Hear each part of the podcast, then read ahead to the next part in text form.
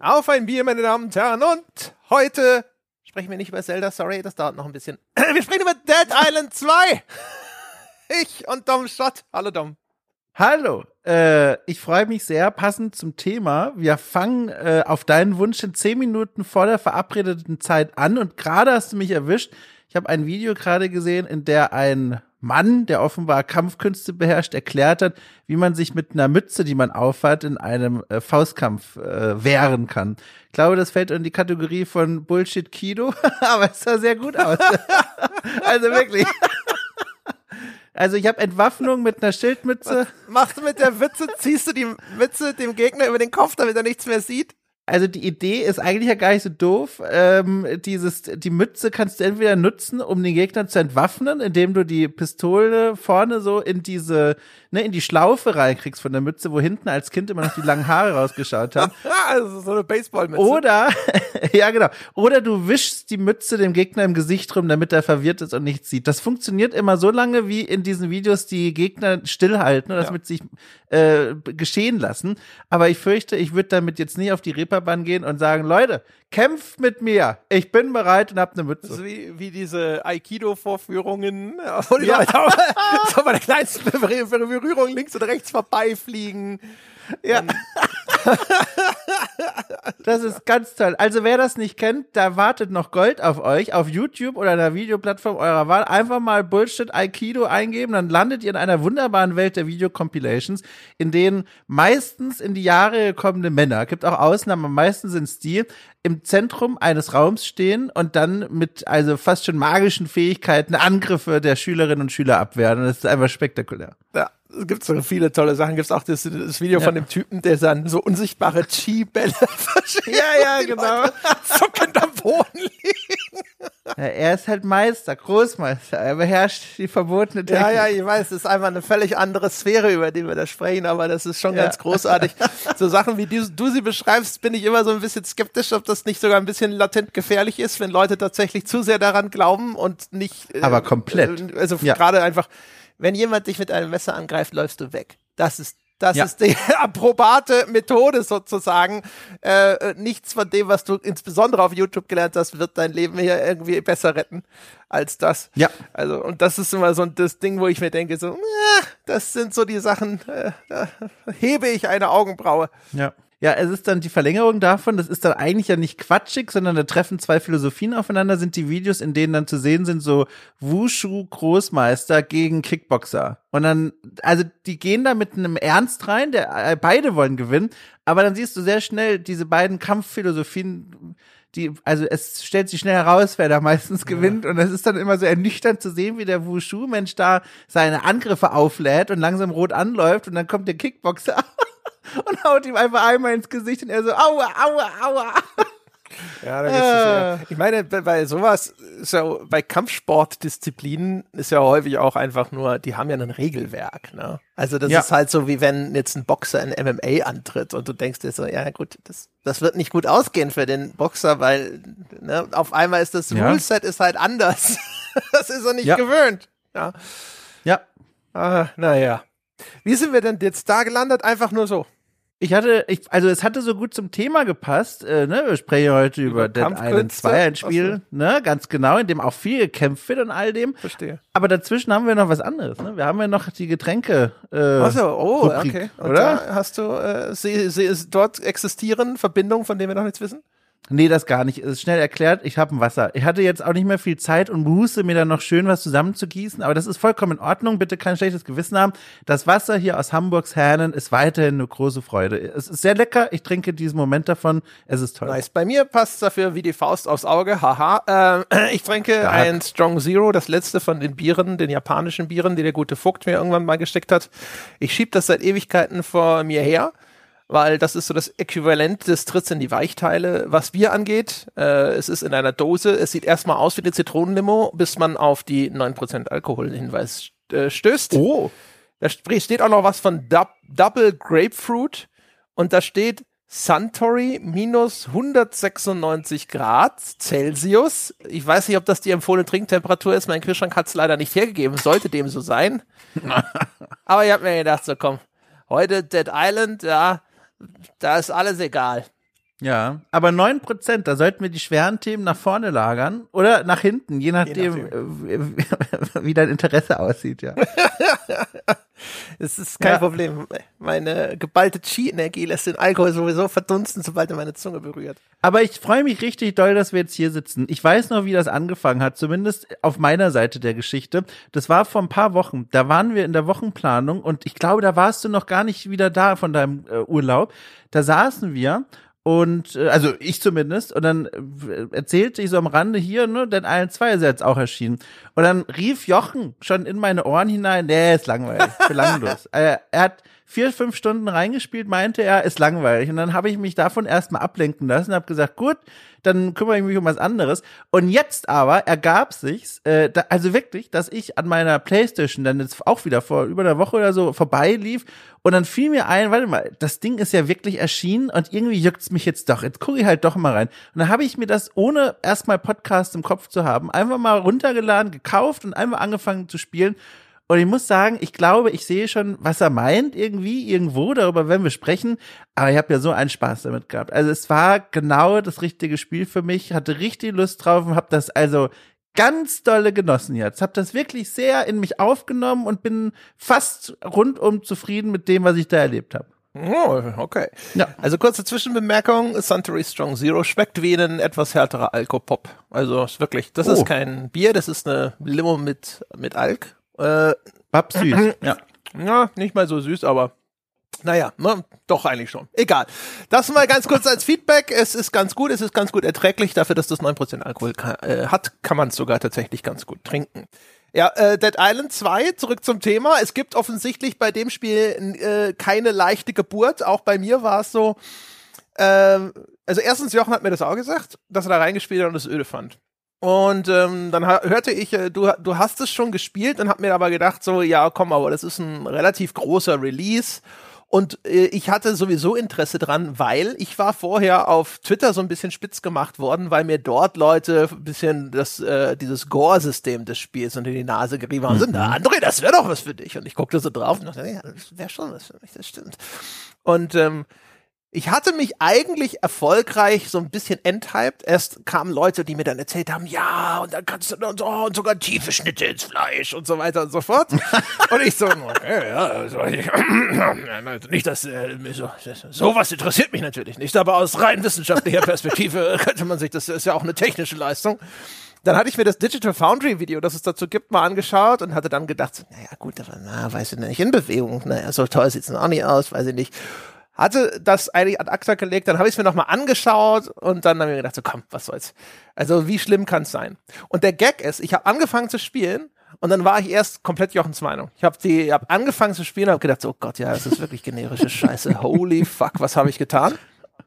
Aber jetzt, nachdem ich es durchgespielt habe, äh, muss ich sagen, es ist echt, es ist gar nicht mal so scheiße wie erwartet.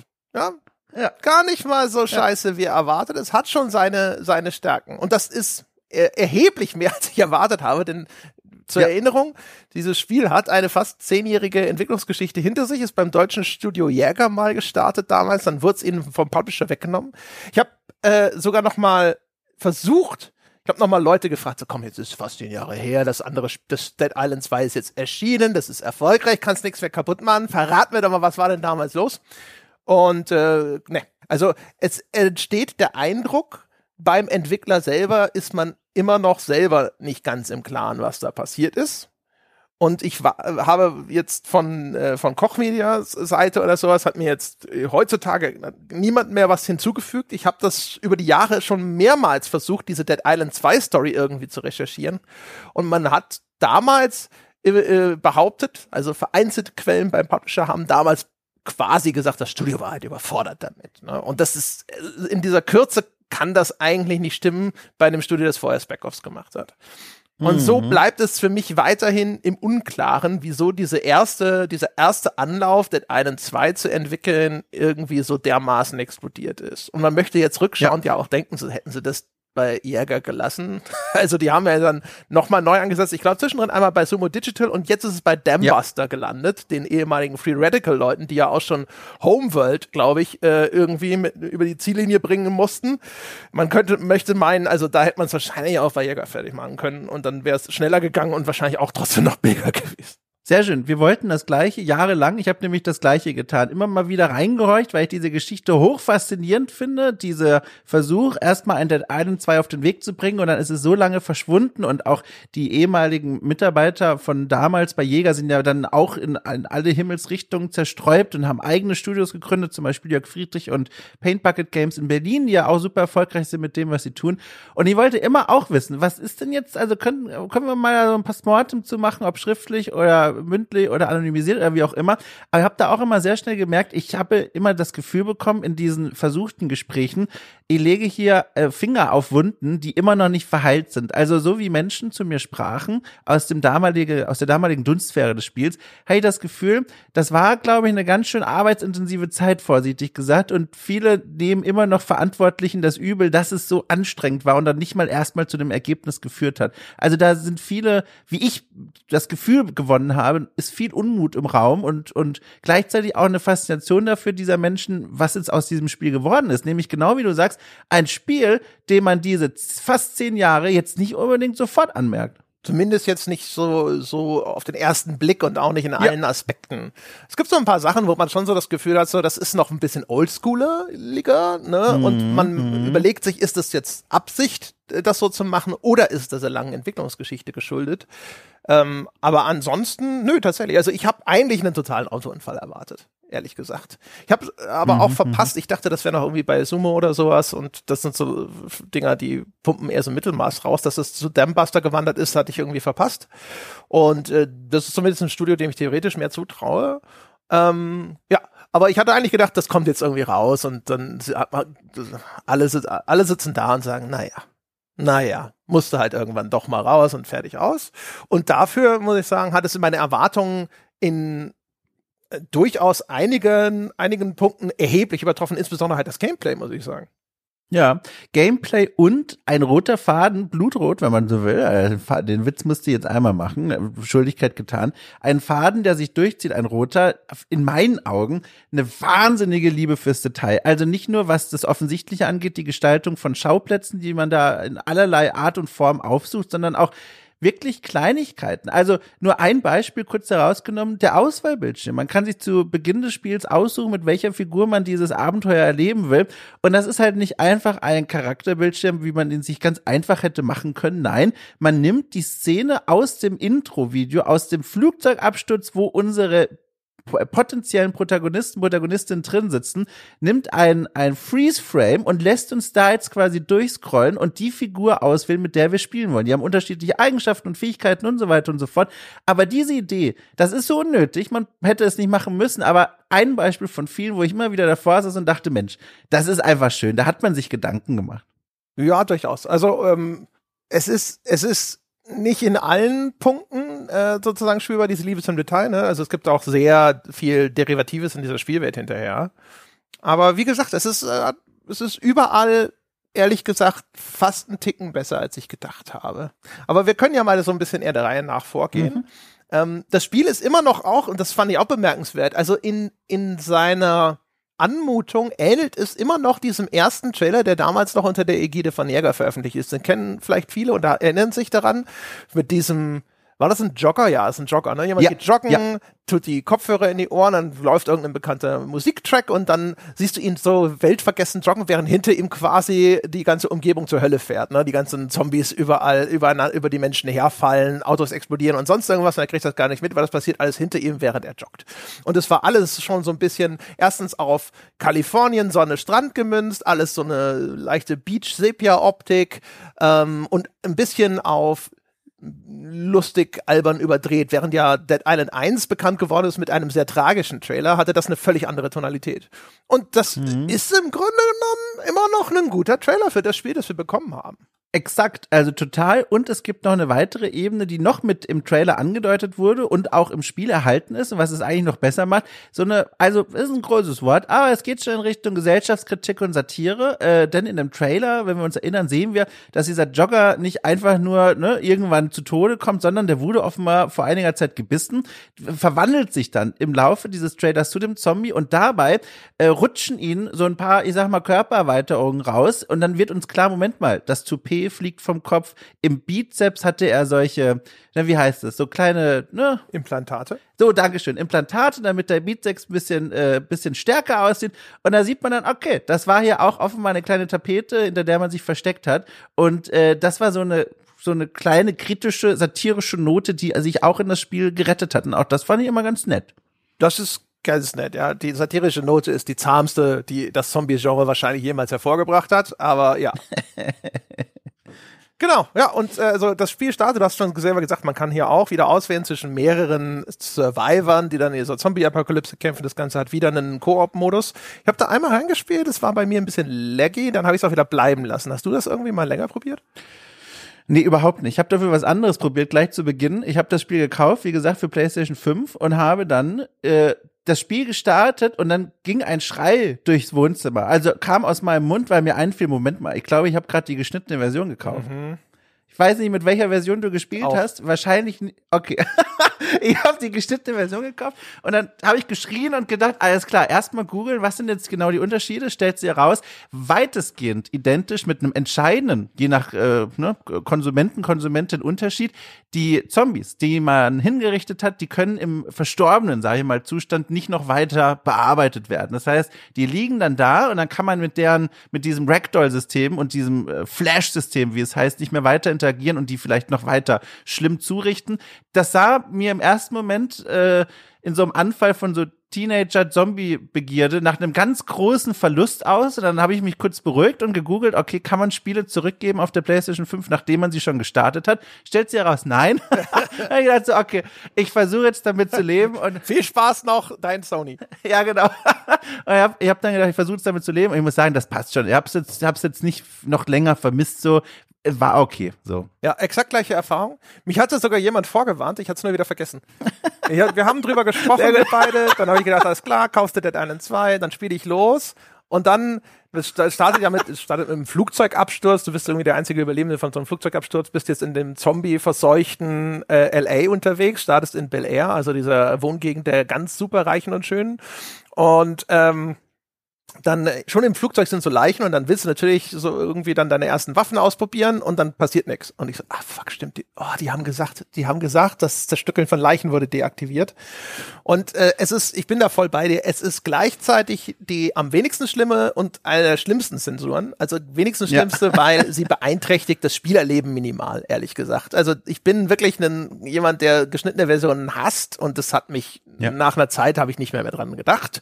Es ist umgekehrt die, eine der schlimmsten Zensuren, weil ich mir denke, what the fuck, was soll denn das? Also warum, wo, ja, warum ja. muss denn das jetzt noch raus? Also dadurch wird das Spiel ja jetzt nicht in irgendeiner Form zumutbarer im Sinne eines Jugendschutzes. Ne? Also wenn jetzt, nehmen wir mal ja. an, das fällt in die, in die Hände eines Minderjährigen, ja, denn für alles andere ist es ja eh Quatsch, das ist ja kein Jugendschutz dann mehr, dann äh, glaube ich nicht, dass er jetzt in irgendeiner Form sozialethisch erheblich desorientierter wird, äh, wenn er das Spiel so spielt, versus wenn jetzt auch noch ein eben getöteter Zombie noch weiter zerstückelt werden kann. Also es ergibt ja. für mich alles überhaupt keinen Sinn. Also Leichenschändung ist ja auch Quatsch, weil äh, streng genommen sind das ja schon Leichen, solange sie noch rumlaufen. Also auch vielleicht diese Idee, kann mir vorstellen, dass da bei der Spielpräsentation, als es um diese Zensur, Nicht-Zensur ging, Leute sagten, oh, jetzt kann man da noch grundlos auf schon besiegte Gegner einhämmern und bekommt dafür noch so eine Art optisches Feedback, vielleicht sogar Belohnung, weil sich da noch mal was verändert. Ich weiß nicht, ich kann mich da nicht reindenken, ich find's auch Quatsch. Also ich denke, die Argumentation ist schon relativ klar. Ne? Es ist noch mal ein größeres soziales Tabu, ne? die, die, die Ehre der Toten, ja. lalalala. Wir haben ja auch Gesetze gegen Störung der Totenruhe und solche Geschichten. Aber es ist ja ein Fantasy-Szenario, es sind Pixelfiguren. Ja, ähm, und, und also, wie gesagt, ich, die mit der Freigabe ab 18 wenn wir darauf vertrauen, dass diese Jugendschutzmechanismen und Reglements, die wir haben, funktionieren, sollte das ja dann sowieso äh, eigentlich der Keks gegessen sein. Und wenn wir darauf nicht vertrauen, dann weiß ich auch nicht. Also dann ist ja auch einiges anderes in dem Ding schon wieder zu hinterfragen. Es ja. ist, also naja, es ist eine schwierige Problematik. Sie hat sicherlich auch was einfach mit Gesellschaftspolitik zu tun. Also was kann man sozusagen der deutschen Bevölkerung äh, zumuten, was hier gestattet wird an Medieninhalten und so weiter und so fort. Aber auch da, wenn ich die, mir den, den Blick auf den Filmbereich, habe ich das Gefühl, äh, ist das eine seltsame Regelung. Aber na gut, sie existiert und sie hat jetzt für mich ehrlich gesagt jetzt nicht viel kaputt gemacht. Es gab so 30 Minuten in dem Spiel, wo ich mich selber ein bisschen über mich geärgert habe, dass ich daran nicht gedacht habe. Andererseits, mein Gott, ich weiß nicht, ich hätte das jetzt auch nicht deswegen aus England importiert, glaube ich. Nee, ist auch sonst reichhaltig genug, aber dazu werden wir noch kommen, also was dieses Flash-System angeht. Ich bin ganz neugierig. Äh, als wen hast du denn gespielt? Wie gesagt, ich glaube, fünf Charaktere sind es, so etwa eine Handvoll.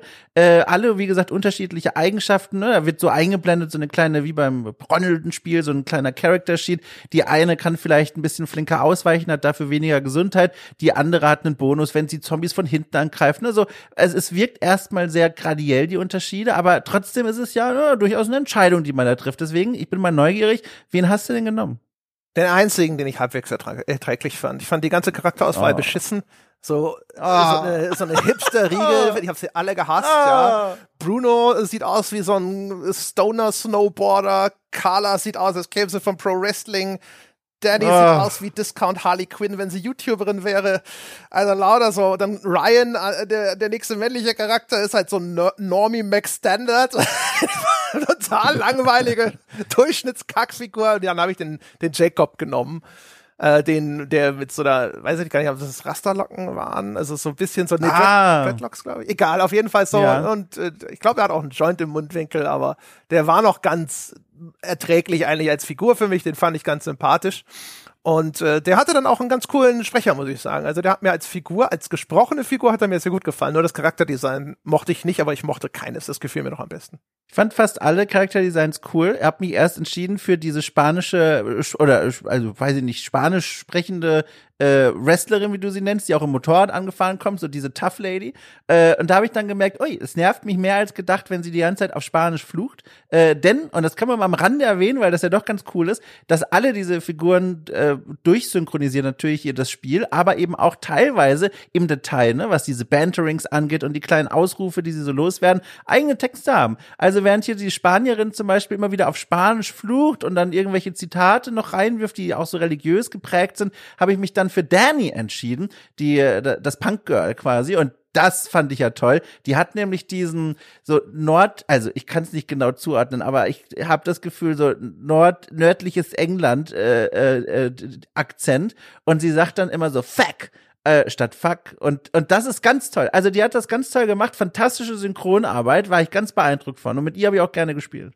Ja, das ist sowieso, also man merkt, dass das ein englisches Studio ist. Äh, also sehr viel ja. Englisch gesprochen für ein Spiel, das in Kalifornien spielt. Ja. Stimmt. Also englischer, ja. englischer Akzent, ja, ja, englische Mundart. Auch der Jacob, der, äh, äh, der, redet die ganze Zeit darüber, dass man, wenn, wenn sie gewonnen haben, dann gibt's Kuchen und Tee. Also. Ja, sie kam ja mit dem Flugzeug, ne? Also ist ja, dadurch ist es ja erklärt. Sie kommen ja von außen rein. Das stimmt, aber auch die Anwohner von Bel Air, ja, also Emma und ihr, ihr Sidekick, ich glaube Michael heißt er und sonst irgendwas, das sind sehr viele englische Akzente zu hören und nicht viel, ja. was nach Kalifornien klingt. Ja, das stimmt allerdings, das stimmt. Ja. Ja, aber das ansonsten, also wie gesagt, die Charakterauswahl, das war für mich wirklich wie so ein, weißt du, so stelle ich mir eine Ubisoft Snowboard Game Auswahl vor, weißt du, wo, wo dein, äh, dein Charakterprogression hinterher auch in Followern gemessen wird. Das war's nicht, aber danach, danach geht's ja dann, weil du siehst ja die Figur nicht mehr, wird aus der Ego-Perspektive gespielt, das Ganze. Und dann geht's halt los. Und das, man merkt dann relativ schnell, das Spiel ist segmentiert in äh, viele kleinere Open-World-Hubs. Ne? Und der erste davon ist eben Bel Air, also wie gesagt, so, so wo die richtigen Hollywood-Größen logieren, also so Gated Communities und Villenviertel in Kalifornien. Und ähm, ich muss gestehen, also das, das hat mir sehr schnell gut gefallen. Ich, wir plädieren mhm. hier im Podcast ja häufiger mal dafür, diese ausufernden, mega großen Open Worlds bitte doch zurückzufahren und zu einer kleineren Open World zu finden und die dafür eine größere Dichte aufweist. Äh, ich weiß nicht, ob das Versprechen einer größeren Dichte im Sinne von einer Detaildichte hier jetzt in dem Maße erfüllt wurde, wie wir uns das immer in unseren tollkühnen Fantasien ja vorstellen. Aber ähm, die Übersichtlichkeit, dass man ein Gebiet schon nach vergleichsweise kurzer Zeit so in seiner Topografie erkundet hat und danach wirklich dann es darum eher geht, auch ins Detail zu gehen äh, und auch, sag ich mal, dass eine Produktion, die jetzt hier wahrscheinlich eher so im oberen Double-A-Bereich angesiedelt ist, trotzdem schöne, detaillierte Umgebungen anbieten kann und solche Sachen. Und in der Hinsicht funktioniert es eigentlich ziemlich gut. Ich fand das sehr angenehm, wenn man schnell merkt, so, ah, okay, ich weiß ungefähr, wo ich hin muss, das geht da lang, die Straße runter, da, da, da.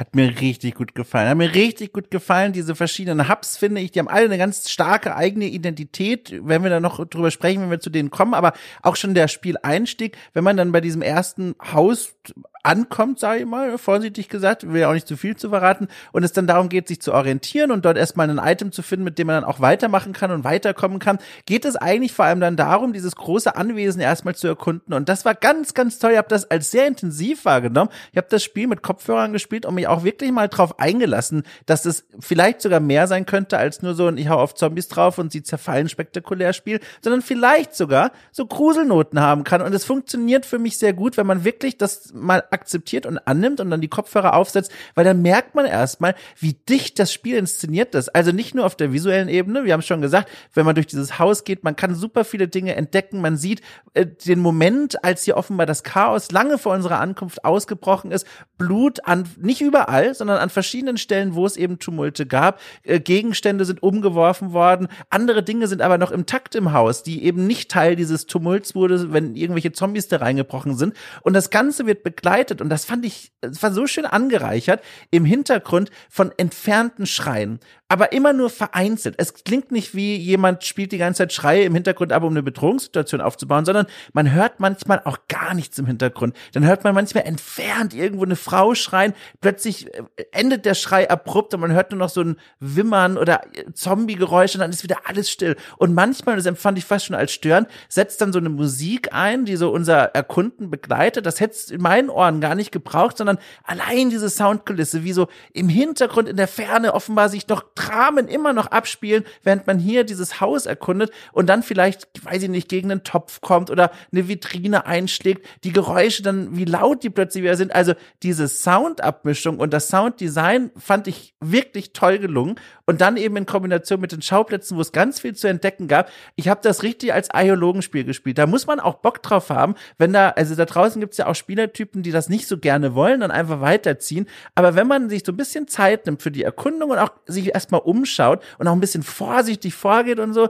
Ich fand das sehr intensiv. Es war überraschend intensiv. Also ich fand es auf so einer Horrorebene, ehrlich gesagt, nur ganz selten in irgendeiner Form wirksam. Das liegt natürlich auch daran, dass man in dem Spiel sehr schnell sehr mächtig ist. Ne? Also du bist ein sehr stark ermächtigter Spieler. Das Spiel zielt auch nicht auf Horror glaube ich, ab in, im Sinne der Empfindung. Ne? Also, also es will den Spieler nicht ängstigen großartig, sondern es benutzt einfach das Zombie-Thema und das Horror-Thema, um so einen so eine Gore-Sandbox dann in, auf die Beine zu stellen kann schon verstehen, was du sagst. Ich bin da sehr zwiegespalten. Ich finde, das Spiel ist extrem wechselhaft in vielerlei Hinsicht. Also zum Beispiel, ja, die, das Sounddesign von der rein atmosphärischen Soundkulisse ist teilweise gut. Umgekehrt zum Beispiel, es gibt so dynamische Musiken, die insbesondere beim Kampf einsetzen. Die sind erstens nicht besonders herausragend und zweitens sind die Übergänge scheiße gemacht. Also die, diese Kampfmusik, die säuft manchmal dann so abrupt ab und du merkst halt total, dass da jetzt ein dynamischer Soundtrack abgeschaltet wird einfach. Ne? Und das machen bessere, mhm. teurere Produktionen ähm, erheblich subtiler, besser, organischer, harmonischer. Ähm, und das, das sind so Sachen, die, das merkt man im Spiel überall an. Du, am Anfang zieht man los und dann dachte ich so, oh, das ist echt krass, das ist auch auf einem echt erstaunlich hohen Produktionsniveau, der Detailgrad dieser Gebäude. Mir ging es auch so wie dir, dass ich am Anfang noch dachte, diese Inszenierung der Zombie-Apokalypse, die gewinnt garantiert keinen Preis für Originalität, sondern die reproduziert wirklich also exakt das, was man immer erwartet äh, ne, Straßen, die voll sind mit so Klatter, also Lieder, äh, in, in Panik liegen gelassene Objekte, stehen gebliebene Autos, bei denen vielleicht noch irgendwie eine Warnblinkanlage läuft und sonst irgendwas, verdächtige Stille, äh, dunkle Silhouetten am Ende der Straße und solche Geschichten. Also wirklich eins zu eins nur genau das, was man so kennt und erwartet und nichts Neues in der Hinsicht. Ähm, Äh, aber dann, also, dann hat's wirklich dieses Ding, wo du so durch dunkle Häuser tappst und eine Taschenlampe anschaltest und dich so ein bisschen fühlst wie in Doom 3 damals zu Anfang. Und da ist es dann echt ganz cool. Und mit fortschreitender Spieldauer hatte ich dann aber schon das Gefühl, also da wird häufig einfach diese Zombie-Apokalypsen-Tapete überall drüber gekleistert. Da ist halt überall in jedem Gebäude, da ist der blutige Handabdruck, da ist die blutbesudelte Wand, hier ist das völlig komplett mit Organen zugemüllte Badezimmer und sonst irgendwas. Und das hatte nichts von Visual Storytelling, sondern das war einfach nur die oh. Gore-Tapete. Das war echt einfach nur hingeschissen. Krass also habe ich ganz anders wahrgenommen. Er hatte immer das Gefühl, ich verstehe die Geschichten, die diese einzelnen Mini-Orte erzählen, wie so kleine Dioramen. Hatte im Gegenteil nicht das Gefühl, dass ich oft über Ecken gestolpert bin, wo das einfach so rausgeleert wirkte, sondern immer ergab es so eine Art Sinn. Also ich konnte mir zumindest erklären, warum es jetzt hier so aussieht, wie es aussieht. Manchmal wurde ja sogar mit Sichtlinien gearbeitet. Also gibt Stellen im Spiel, wo du dich nach bestimmten Gegenständen umsuchen musst und dann führen dich so, also eine Stelle ist mir mir besonders im Kopf geblieben, man sieht dann einen Arm liegen am Boden und du denkst, alles klar, das ist wohl die Leiche, die ich finden muss, ne? Weil ich suche gerade nach einem Gegenstand, die irgendeine Leiche am Mann hat. Und dann gehe ich um die Ecke um, hinter diesen Vorhang und sehe, da liegt halt nur noch der Arm. Der restliche Körper ist verschwunden. Und das hat man sicherlich schon in Dutzenden Horrorfilmen gesehen, aber ich finde, es ist grundsätzlich ja gar nicht schlimm, wenn das hier nochmal reproduziert wird, aber gut, weil ich war in dem Moment so, oh, habe ich nicht mit gerechnet. Also das sind so Momente, die ich immer als sehr äh, durchdacht wahrgenommen habe. Also gar nicht den Eindruck hatte, hier wurde einfach so drüber gegossen, dieser Gore-Effekt, damit es krass aussieht, sondern im Gegenteil, ich habe immer den Eindruck gehabt, ich kann mir hier erklären, was passiert ist. Also ich finde, es macht es punktuell, macht es das gut. Also es ja. gibt so also eigentlich die Gebäude, es gibt viele Gebäude, da sind dann irgendwelche NPCs für zum Beispiel auch Nebenmissionen. Ne? Also da gibt's das Haus von diesen YouTubern mit der Goat Pen mhm, zum mhm. Beispiel. Und da ist dann das Visual Storytelling gut. Ne? Da siehst du dann auf irgendeinem Whiteboard, wie irgendein der YouTuber oder YouTuber-Gruppe dort ihr Apology-Video geplant haben. Und das ist ja sogar ein relativ zeitgemäßer Gag, der da ja. gemacht wird. Ja?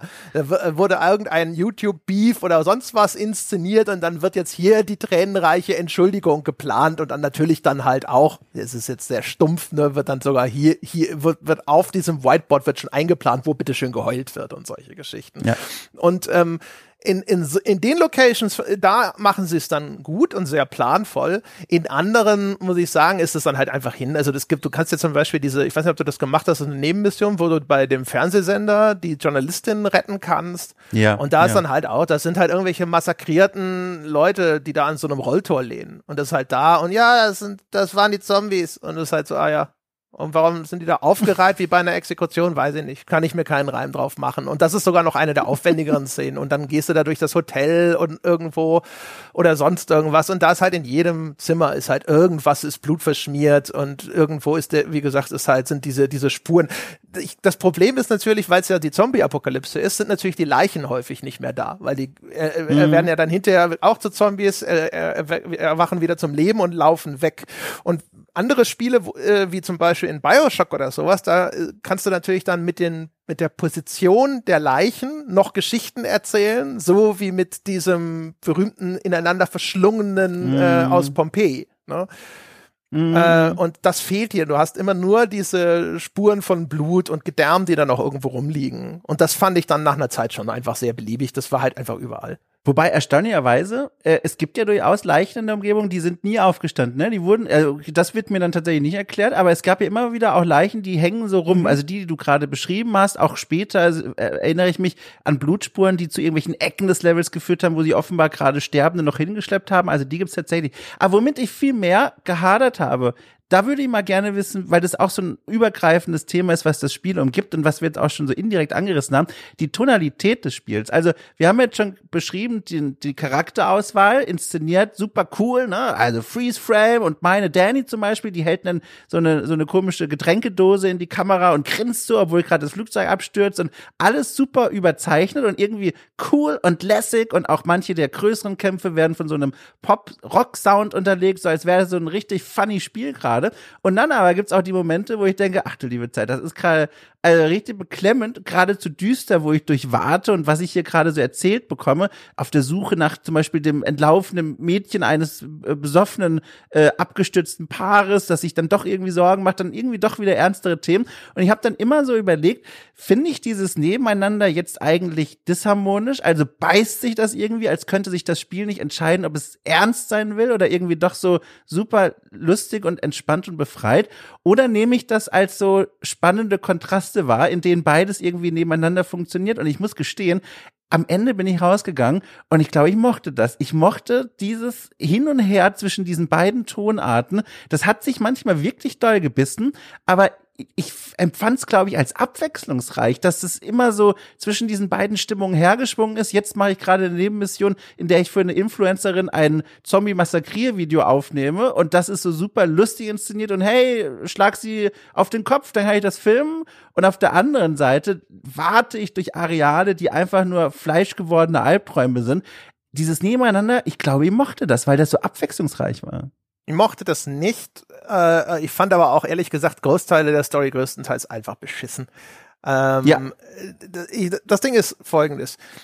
Menschen wissen, dass ich ein heikler Esser bin, sozusagen, was diese Vermischung von Tonalitäten angeht. Wenn das gut gemacht ja. ist, dann finde ich das geil. Jetzt aktuelles Beispiel, ich schaue, habe entdeckt eine Fernsehserie namens The Great und das erzählt die Lebensgeschichte von Katharina der Großen, aber Vorsicht, historisch interessierte Menschen wie du kriegen graue Haare, wenn sie da unvorbereitet reingehen, weil es wird einfach komplett neu erzählt und modern aufgemacht, also komplett moderne Sprache und auch nicht faktentreu oder sonst irgendwas. Es hat so eine leicht feministische Note, ist aber eine, eine wirklich fantastische Mischung aus Tragik und Komödie.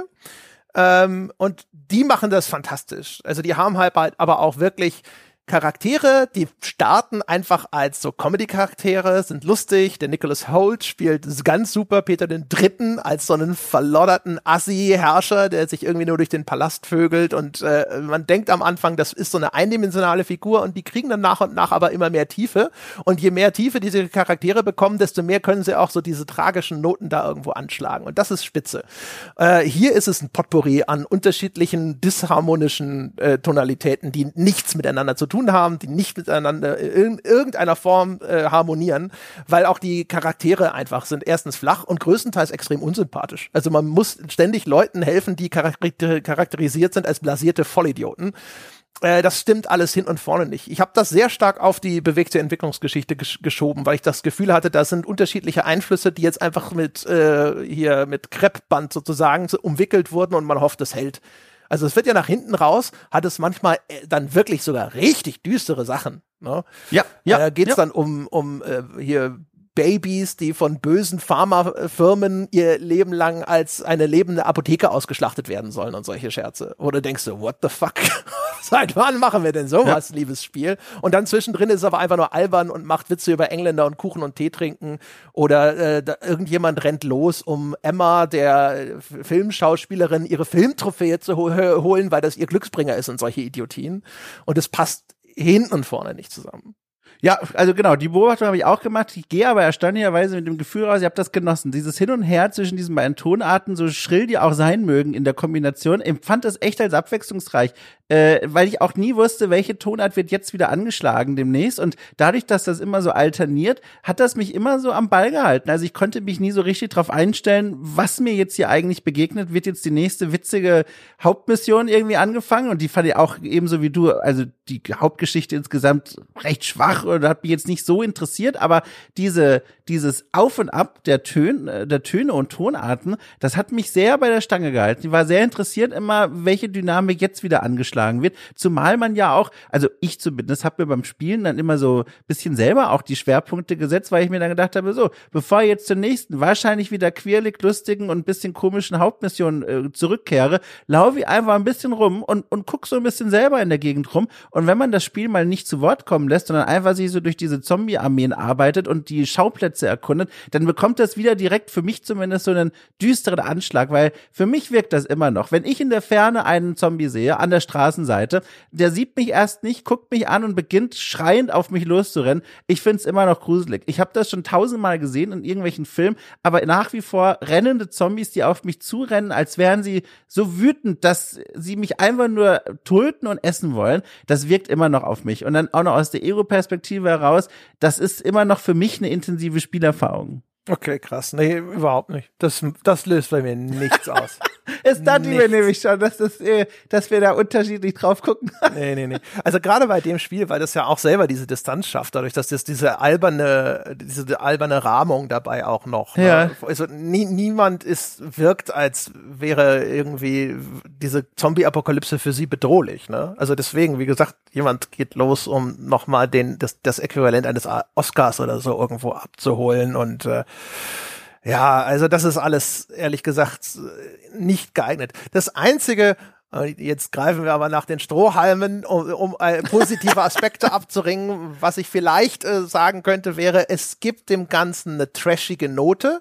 Und das ist für mhm. das Spiel gar nicht so schlecht. Und es wäre, glaube ich, wahrscheinlich sogar besser gewesen, da sie offensichtlich naja, gut, das ist vielleicht ein bisschen hart zu sagen, nicht in der Lage waren, eine gute Geschichte zu erzählen, aber ähm, es wäre äh, angesichts dessen, was jetzt dabei rausgekommen ist, wäre es besser gewesen, in dieses Trashige sich stärker reinzulehnen und dann eher auch auf dieser Ebene das Ganze durchzuziehen, glaube ich. Aber mhm. es hat dieses, es hat dieses Trashige, ne? Also so ein Trash-Film, äh, der mhm. besticht ja manchmal durch so eine unfreiwillige Komik und auch das Unvollkommene. Also auch so mhm. zusammengewurstelte unlogische Handlungsstränge und sowas sind ja was, was in diesem Trash, wenn wir es jetzt mal Genre nennen wollen, ist es ja keins, aber ne, im Trash-Genre, äh, das ist ja dort auch keine Seltenheit. Und das Interessante daran ist ja eigentlich, dass das dann auf einmal Teil dieser Filmerfahrung jetzt in dem Falle wird, dass man da sitzt und sagt, so, das ergibt doch alles keinen Sinn und lustig. Ne? Und man kann sich dann über sowas viel besser austauschen. Deswegen werden ja so Trash-Filmabende auch veranstaltet, wegen der erstens der unfreiwilligen Komik, aber auch weil es Gesprächsstoff automatisch produziert, weil selbst der nicht so, äh, sage mal, der Intensivzuschauer oder sonst irgendwas bemerkt einfach jetzt hier diese ganz deutlich herausstechenden handwerklichen Fehler und kann dann in dieser Diskussion auch teilhaben. Mhm, ja. Ja, aber selbst da ne, fällt mir auch schwer, das dann für mich einzuordnen als Trash, weil dann denke ich wieder an Momente. Jetzt haben wir ja keine Spoilerwarnung rausgegeben. Also ich sag's ganz vage, eine Figur, die uns dann eine längere Zeit immer mal wieder begegnet ist, die verstirbt dann und dann ist das auch wieder, also erstmal auf so eine eigentlich recht überraschende und aber dann auch so harmlose Art präsentiert. Und dann läufst du nach dieser Zwischensequenz aus dem Areal wieder raus, hast schon längst die nächste Quest angenommen und läufst halt am Grab von der Figur vorbei, die auch noch neben einem Hund begraben ist, der ein eigenes Grab hat. Und das war schon wieder so ein Moment, wo ich dachte, okay, dieses Detail, es hätte gar nicht notwendig. Also kein Spiel erklärt mir sonst, wo ist der Leichnam von irgendwelchen Leuten, die jetzt verstorben sind. Aber dieses Spiel platziert hier einfach ein Grab, das aber auch auf so eine Weise, finde ich, gemacht war, das wirkte schon wieder ernst. Da war nichts überzeichnet, das war so notgedrungen aus der, aus der Apokalypse heraus improvisiert. Und dann ging ich da schwer schluckend vorbei und dachte mir, okay, das war jetzt schon wieder. Also schwer vorbei am Trash-Faktor, sondern das ist schon wieder zu ernst hier. Ja, wie gesagt, es ist echt sehr, sehr äh, ja.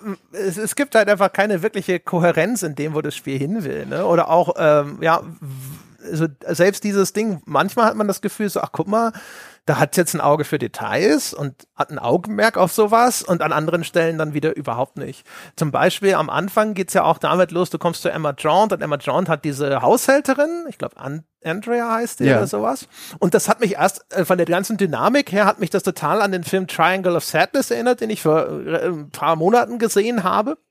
Und da geht es irgendwie darum, dass so die auch, also wird auf einer Luxusjacht dann irgendwelche Fotomodelle für so ein Shooting, ne? Und dann äh, in der ersten Hälfte des Films wird so ein bisschen inszeniert, wie diese dekadente Oberschicht eben auf dieser Yacht unterwegs ist und dann, Achtung, Spoiler, diese, dann erleiden sie Schiffbruch und dann kehrt sich das um und so der, das äh, eine äh, die Anführerin des Deckpersonals, die eigentlich die ganze Zeit wie Scheiße behandelt wurde, ist jetzt auf einmal die Chefin auf dieser Insel, ne? weil sie halt die entsprechenden Skills und den entsprechenden Charakter dafür hat und weil sie dann auch bestimmte Ressourcen auf einmal kontrolliert. Und ich dachte, das geht in die Richtung, weil das von der, von der ganzen Dynamik zwischen den Figuren ist das am Anfang echt fast genauso inszeniert. Du hast diese Haushälterin, die jetzt äh, eigentlich das Haus der Schauspielerin, diese Villa in Besitz genommen hat. Jetzt kommt die wieder, sagt, das ist mein Haus und äh, holt sich das wieder zurück und sowas. Und dann ne, kommt aber jetzt, äh, schreitet diese Zombie-Apokalypse fort. Und ich dachte, das geht in diese Richtung und will auch gesellschaftskritisch irgendwie sein. Aber tatsächlich, diese ja, Geschichte nee. der Haushälterin verläuft dann hinterher irgendwie im Leeren und das weiß ich auch nicht. Ja. Das, das, das hat halt vorne und hinten fehlt irgendwas und es sind überall eckige und runde Steine, die äh, dann durch ein, weiß ich nicht, sternförmiges Loch sollen. Ja, aber ich hatte irgendwie so viel Spaß damit zu versuchen, die da reinzudrücken, dass ich das gar nicht so für mich als Nachteil der Produktion empfunden habe. Aber naja. Es ist auch einfach Kann man relevant, ja. glaube ich. Ich glaube, dass man das in mhm. dem Kontext des Spiels größtenteils eher verschmerzen kann, weil es für das Spiel auch nicht wirklich stark relevant ist. Die Rahmung, die du brauchst, ist ja, die Zombie-Apokalypse ist in Los Angeles. Und ich glaube, viel mehr brauchst du nicht. Das Einzige, was dann natürlich die Story noch macht, ist, sie kann manchmal ein bisschen lästig sein. Also mir ging es so, dass ich dann häufig dachte so, pff, ja, ich, ich schaue es mir an, weil ich hinterher das Ganze rezensieren will, aber ich würde das eigentlich skippen. Und das Problem ist, du kannst leider nicht satzweise äh, in den Dialogen nach vorne springen. Du kannst die immer nur ganz mhm. abbrechen. Sowas hasse ich in Spielen, weil normalerweise mache ich es dann so, ich lese einfach ganz schnell den Untertitel und dann skippe ich weiter. Und dann kriege ich quasi die Erzählung mit und muss aber wenigstens nicht dieses Ausagieren der Figuren dann ertragen, was auch sehr wechselhaft gelungen ist. Äh, und das ging nicht in dem Fall. Das heißt, ich musste mir das alles immer auch bis zum bitteren Ende anhören. Mhm muss sagen, für mich, wenn wir noch bei dieser Geschichte sind, äh, war es immer eigentlich am interessantesten, die Kla kleinen Schauplätze zu bespielen. Also so Dinge wie, äh, äh ich habe schon erwähnt, man kommt im Laufe der Geschichte zu einem Paar, das äh, so ziemlich feierwütig ist und offenbar mit Alkohol versucht hat, die Apokalypse zu vergessen, eine große Party veranstaltet hat und dann erstmal da das Areal zu säubern und mit denen zu quatschen und anzuhören, was deren Geschichte ist. Es war so viel interessanter und nahbarer als diese übergreifende, abgefahrene Hauptgeschichte äh, auch wenn es dann darum geht, äh, später landen wir in so einer Art Filmset und auch was ich da so gesehen habe, was der Level da so anstellt, das war so einfallsreich und so nett auch einfach. Äh, das war alles immer sehr viel spannender, als wenn ich dann wieder zurückkehrte ins Lehrerzimmer und mir die großen, gewichtigen Hauptfiguren sagten, so, als nächstes musst du jetzt dorthin und äh, das machen. Das war so, okay. nee. ja, ja. ja. Ich fand, ja, also manchmal war es, war ich ein bisschen enttäuscht auch, manchmal war es ein bisschen verschwendet, ne? Also, weil du suchst dann auch, diese Whiteboards werden sehr häufig zum Einsatz gebracht und zum Beispiel bei den, mhm. bei diesem Fernsehstudio, da war das aber dann, das waren halt super banale Inhalte. Die hatten dann halt auf ihre Whiteboards so ihre Organisation aufgeschrieben, äh, wie sie die Arbeit verteilen in der Zombie-Apokalypse. Und das ist zwar einerseits irgendwie realistisch, aber es war halt auch strunz uninteressant. Und äh, was mich sehr gestört hat, war die Versuche in Richtung Satire, Ne? Und das Zombie-Genre ist ja geradezu legendär dafür, mhm. dass es satirische, gesellschaftskritische Untertöne gerne hat.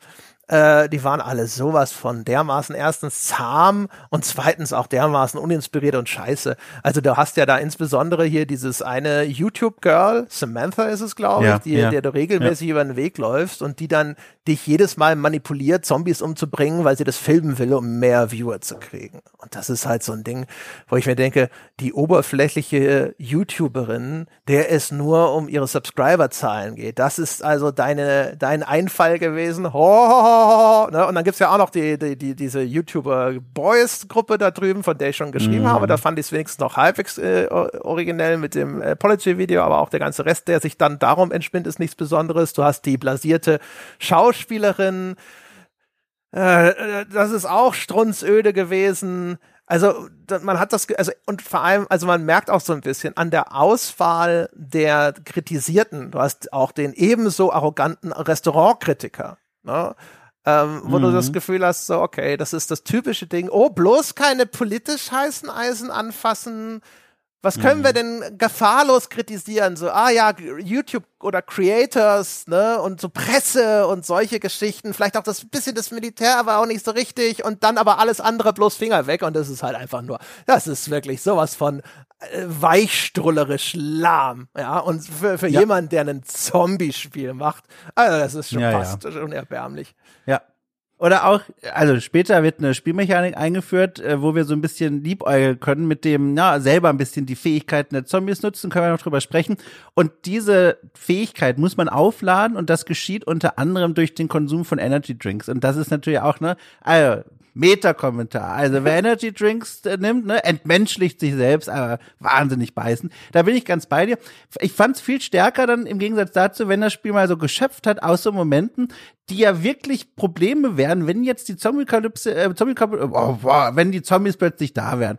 Und das wird in solchen Spielen so selten gemacht. Und hier wurde es mal getan. Ich fand das so reizend. Und zwar, mir fällt da vor allem ein, äh, ganz früh im Spiel muss man einem alten Herrn helfen, äh, vom ersten Stock ins Erdgeschoss zu kommen. Wir helfen ihm quasi aus seinem eigenen Haus. Das Problem ist nur, er muss einen Rollator benutzen. Und der Rollator aber befindet sich am unteren Teil des Treppenhauses und er hat die Treppe mit einer Granate weggesprengt. Er hat im Militär gearbeitet, das ist erklärt.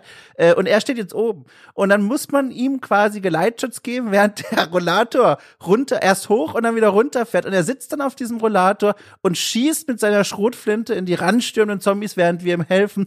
Und das war auch schon wieder, das war Trash, aber dann gibt es eine Szene, dann begleiten wir ihn in so ein Nebenzimmer, wo er sagt, so hier, ne, Dankeschön, kannst dir nehmen, was du willst. Okay, das ist wieder so Gaming-Logik, aber dann sagt er, bevor ich jetzt irgendwo hingehe, ich bleib noch ein bisschen hier und verabschiede mich noch so von meinem Haus, ne, in dem ich echt viele tolle Dinge erlebt habe. Und dann bleibt er da so sitzen und es ist schwer bei diesen stöchernen Gesichtsanimationen wirklich Gefühle rauszulesen, aber in dem Moment passt es, da sitzt er wirklich dann so ein bisschen so ein bisschen alleine vor sich hin und, und sinniert, könnte man sich fast einbilden. Und das war wieder so eine Note, das fand ich sehr reizvoll und sehr, also, das war einfach ein starker Moment. Hat mir gut gefallen. Ja, ist auch so eine so eine Schauspiellegende, dass so also einer, der da in der Nachbarschaft wohnt, der dann auch hinterher ja. in dem in dem Haus von Emma wohnt, sozusagen oder ja. wohnt. Der sitzt dann halt dann auf einmal in dem anderen Haus. ja. Genau, du kriegst immer so kleine Survivor-Hubs, so Safe Zones. Da sind dann halt eben diese NPCs, mit denen du so ein bisschen interagieren kannst, die dir dann auch Nebenmissionen teilweise geben.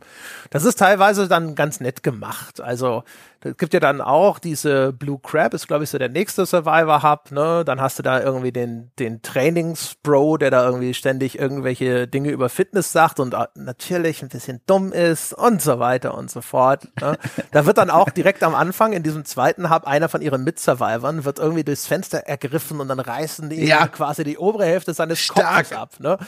Aber das ist dann halt auch so eine Szene, die ist bei diesen Figuren hat die keinen Nachhalt. Das ist dann nach, ja. nachdem die Szene rum ist, ist es vorbei. Das war eine krasse Szene. Und dann hat ja, aber das ist schon wieder lustig. Das ist wieder lustig. Das Spiel sofort Amnesie.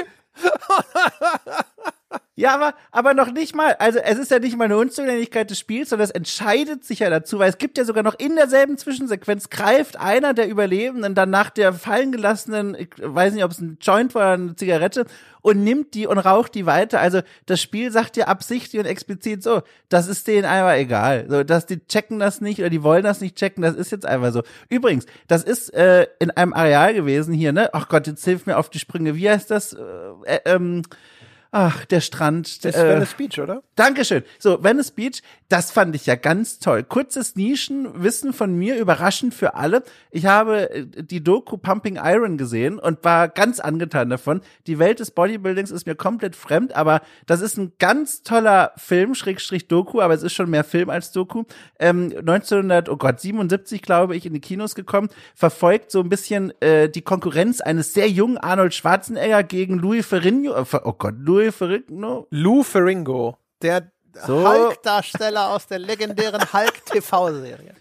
Oder noch besser bekannt als äh, tatsächlich Schauspieler bei King of Queens. Äh, naja, also, jedenfalls, äh, sorry Lou, äh, das ist eine tolle Doku und die spielt sich auch ab an dieser Venice Beach, weil da gibt's so ein legendäre Trainingsareale. Da gibt's auch eine Mauer, die hat Arnold Schwarzenegger selber geziegelt als 30-Jähriger oder was weiß ich. Die habe ich auch gesucht, die habe ich leider nicht gefunden, aber ganz tolles Areal, schöne, schöner Moment für mich, so ein kleiner Spaziergang quasi. Ja, wenn man sich äh, auskennt in Los Angeles, ist der Wiedererkennungseffekt sowieso sehr begrenzt. Also ja. äh, das äh, Spiel äh, findet ja unter anderem auch, also ein späteres Areal, da ist auch der Santa Monica Pier zum Beispiel mit dabei. Und ich habe äh, eher in den Zeiten, in denen ich regelmäßig zur E3 geflogen bin, war ich fast immer in Santa Monica. Das heißt also, Santa Monica kenne ich ziemlich gut. Und das hat mit der reellen Umgebung sehr wenig zu tun. Ja, es gibt einen Pier. Ja, auf dem Pier ist auch ein Riesenrad und da enden dann die Gemeinsamkeiten meistens schon. Also auch, auch die Arcade. Es gibt dort eine Arcade, aber das Areal ist in seiner Größe, ne, wie es dimensioniert ist, was da steht, wie es aussieht, wie die Gebäude texturiert sind und so weiter und so fort. Das alles äh, hat mit der Realität nichts zu tun. Und das gilt auch für die meisten anderen Areale, soweit sie mir bekannt sind. Kann ich bestätigen. Ich habe zahlreiche drei Fragezeichen -Hör Hörbücher gehört. Die spielen ja auch in Santa Monica teilweise. Ich habe nichts wiedererkannt vom Hören her. Äh, unterstreiche ich. Ja, ja. Da kann man es mal sehen. Das ist ja eigentlich, das ist jetzt ja fast schon wieder so quasi wissenschaftlich. Da kommt der Akademiker in dir durch. Aber ne, dafür bin ich ja hier. Also schön, schön, wenn du es halt auch noch mal sattelfest machst. Ja, naja, also jedenfalls, ja, wo waren wir jetzt? Ähm, das war jetzt der, der Wiedererkennungswert der Spielwelt, aber Venice Beast, also Richtig. Ich, ich mag tatsächlich, also normalerweise, ich mag LA eigentlich nicht besonders. Liegt vielleicht auch daran, dass es halt so ein Ding ist, wo ich irgendwie, ich glaube, 13 Mal oder so gewesen bin, aber immer nur beruflich. Wow. Und ähm, äh, einfach die, die Downtown LA ist das, wo man sich dann am meisten aufhält. Das mag ich nicht. Santa Monica fand ich zum Beispiel sehr schön eigentlich. Hab ich, da bin ich immer sehr gerne gewesen. Deswegen habe ich auch die äh, längere Busfahrt immer in Kauf genommen. Hab gesagt, okay, es lag auch daran, dass wir uns die Hotels Downtown nicht leisten konnten. Aber das hat jetzt, das tut damit nichts zur Sache. Ich fand es trotzdem total schön in Santa Monica. Ich mag LA nicht, egal. Und ähm, aber ich fand das Spiel sehr schön. Also diese Umgebungen sind irgendwie nicht Spielstandard-Scheiß, hatte ich so das Gefühl. Es verzichtet, glaube ich, auch größtenteils auf Downtown LA. Also, ähm, ne, ja. so Hochhausschluchten und sowas. Es hat es so ganz bisschen bei dem Hotel, was aber eigentlich, glaube ich, auch in Santa Monica sein soll. Und ähm, es hat aber dafür dieses Sonnige, es hat diesen großen Strandabschnitt, es hat so lange Boulevards, die du weit runterschauen kannst und hier mal irgendwelche, auch mal so engen Gänge zwischen irgendwelchen höheren Häuschen durch und sowas, aber es hat sowas Sonniges und Heiteres. Ich mochte das sehr gerne. Es hat mich deswegen auch immer irritiert, wenn das Spiel irgendwie so recht willkürlich teilweise in die Nacht gewechselt hat. Also es hat, es gibt Tag und Nacht in dem Spiel, aber ich glaube, es gibt keinen wirklichen Tag-Nacht-Wechsel, sondern das schaltet dann nee. immer um.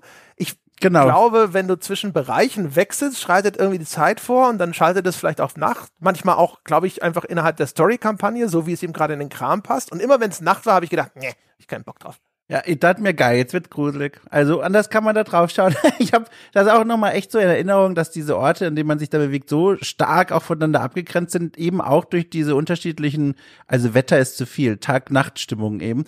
Äh, hab das sehr, auch da wieder, hab das sehr genossen, weil jede, jedes Areal fühlte sich immer sehr eigen an. Auch wenn einige der Areale, gerade da, wo die Reichen und Schönen wohnen, da gibt's ein, zwei, gibt es da, glaube ich, zwei Areale, die sich da sehr ähnlich sind. Man erkennt die Zusammenhänge, aber doch waren sie immer doch ausreichend unterschiedlich, dass ich das als abwechslungsreich empfand. Also auch zum Ende hin geht man ja nochmal, also an ganz abgedrehte Orte, ne, äh, die man so vorher noch gar nicht gesehen hat. Auch das sorgte nochmal für so eine Abwechslung, wo ich mir dachte, ach schön, es bleibt bis zum Ende hin, kommt da immer nochmal was Neues ran. Fand ich schön. Ja, genau. Am Anfang, da folgen halt Bel Air und Beverly Hills, glaube ich, direkt aufeinander und die, ja, die unterscheiden beiden. sich nicht jetzt irrsinnig. Du merkst auch, also äh, in de, dieses Haus, wo du den Al Altschauspieler rettest mit der weggesprengten Treppe. Da bist du, wenn du äh, da, durch die Open World bist du ja ein bisschen frei und ich glaube, ich bin dann zufällig in ein anderes Haus äh, ein paar Meter weiter gegangen und dann stellst du halt fest, oh shit, das ist identisch.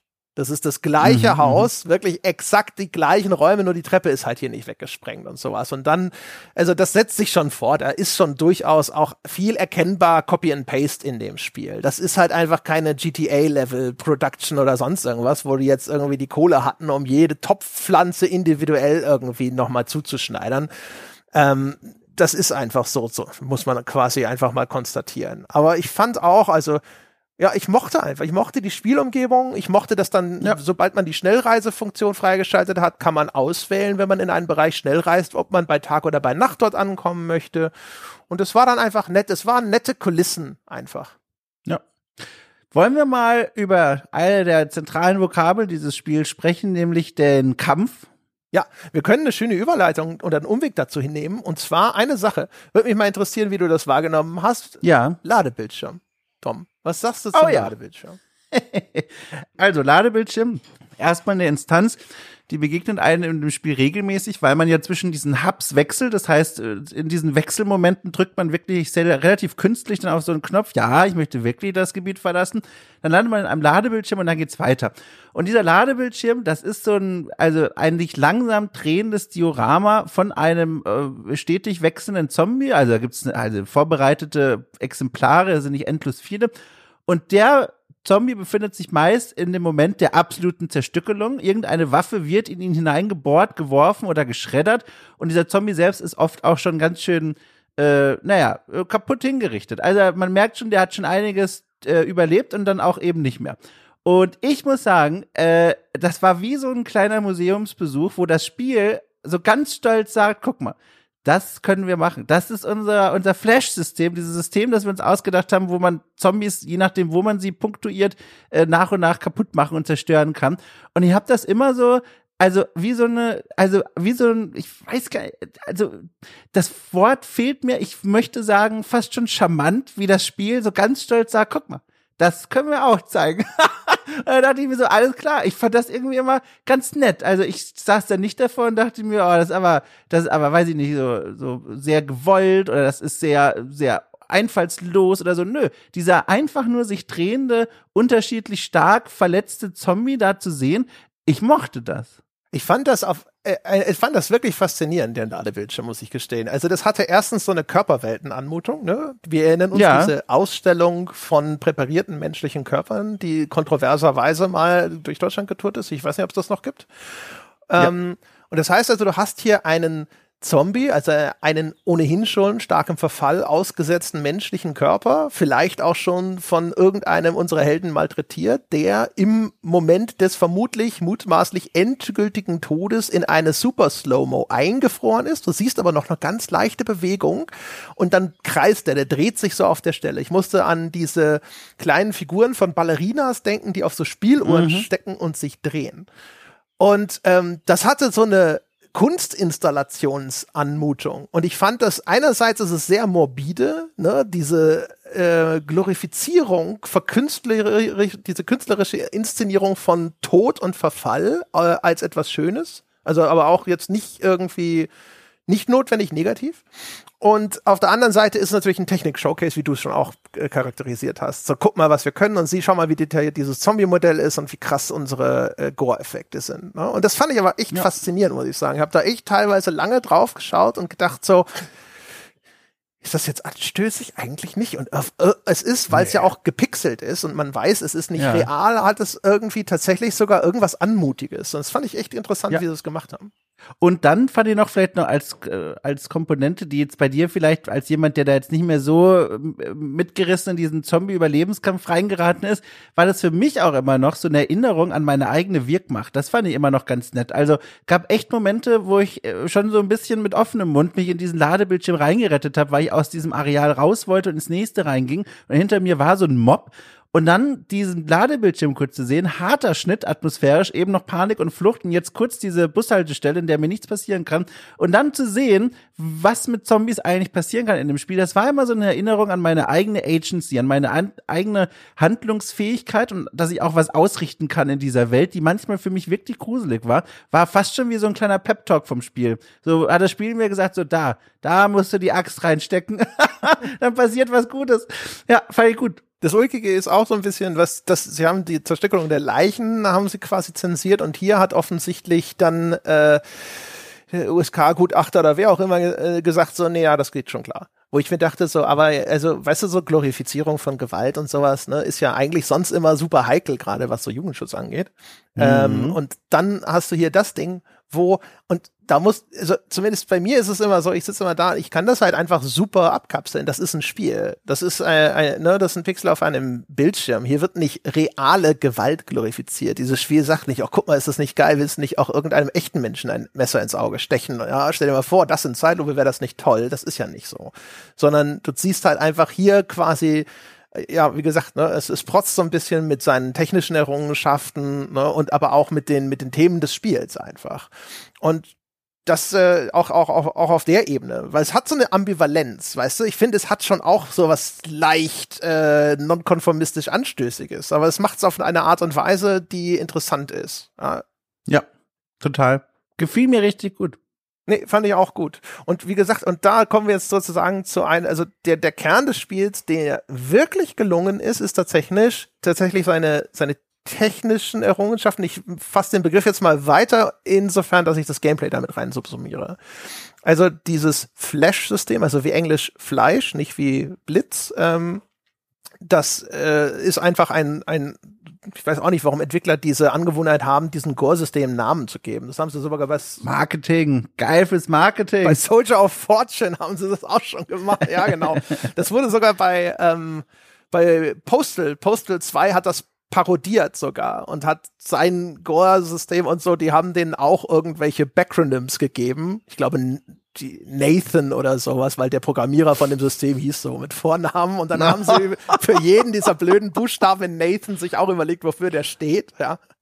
Äh, das heißt also, sie haben ein sehr fortschrittliches System, was das Zerlegen von Zombies angeht. Das Spiel beginnt erstmal als reines Nahkampfspiel, also mit nur Nahkampfwaffen. Später kommen dann auch Shooter äh, hinzu und werden stärker prononciert.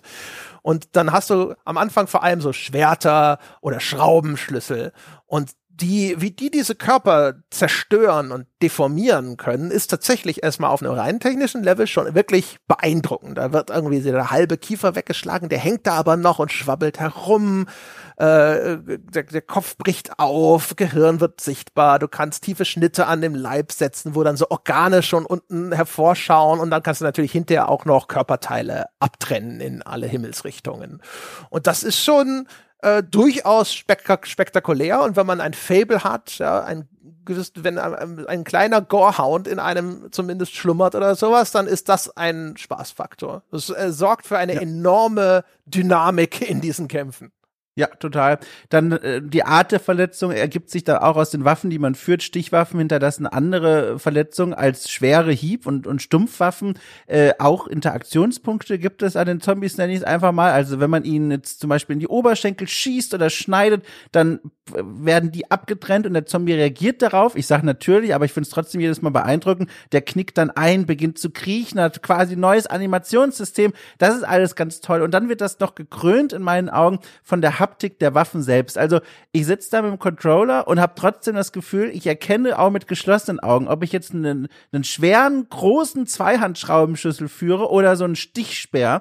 Das war schon beeindruckend. Also es fühlt sich sehr befriedigend an, weil das Feedback eben so realistisch zu sein scheint. Also allein die Haptik halt einfach, wenn man diese unterschiedlichen Gegenstände führt und einsetzt, wie sich das anfühlt, das ist genau wie man es erwarten würde, was die Haptik angeht. Und das ist faszinierend, finde ich, zu erleben.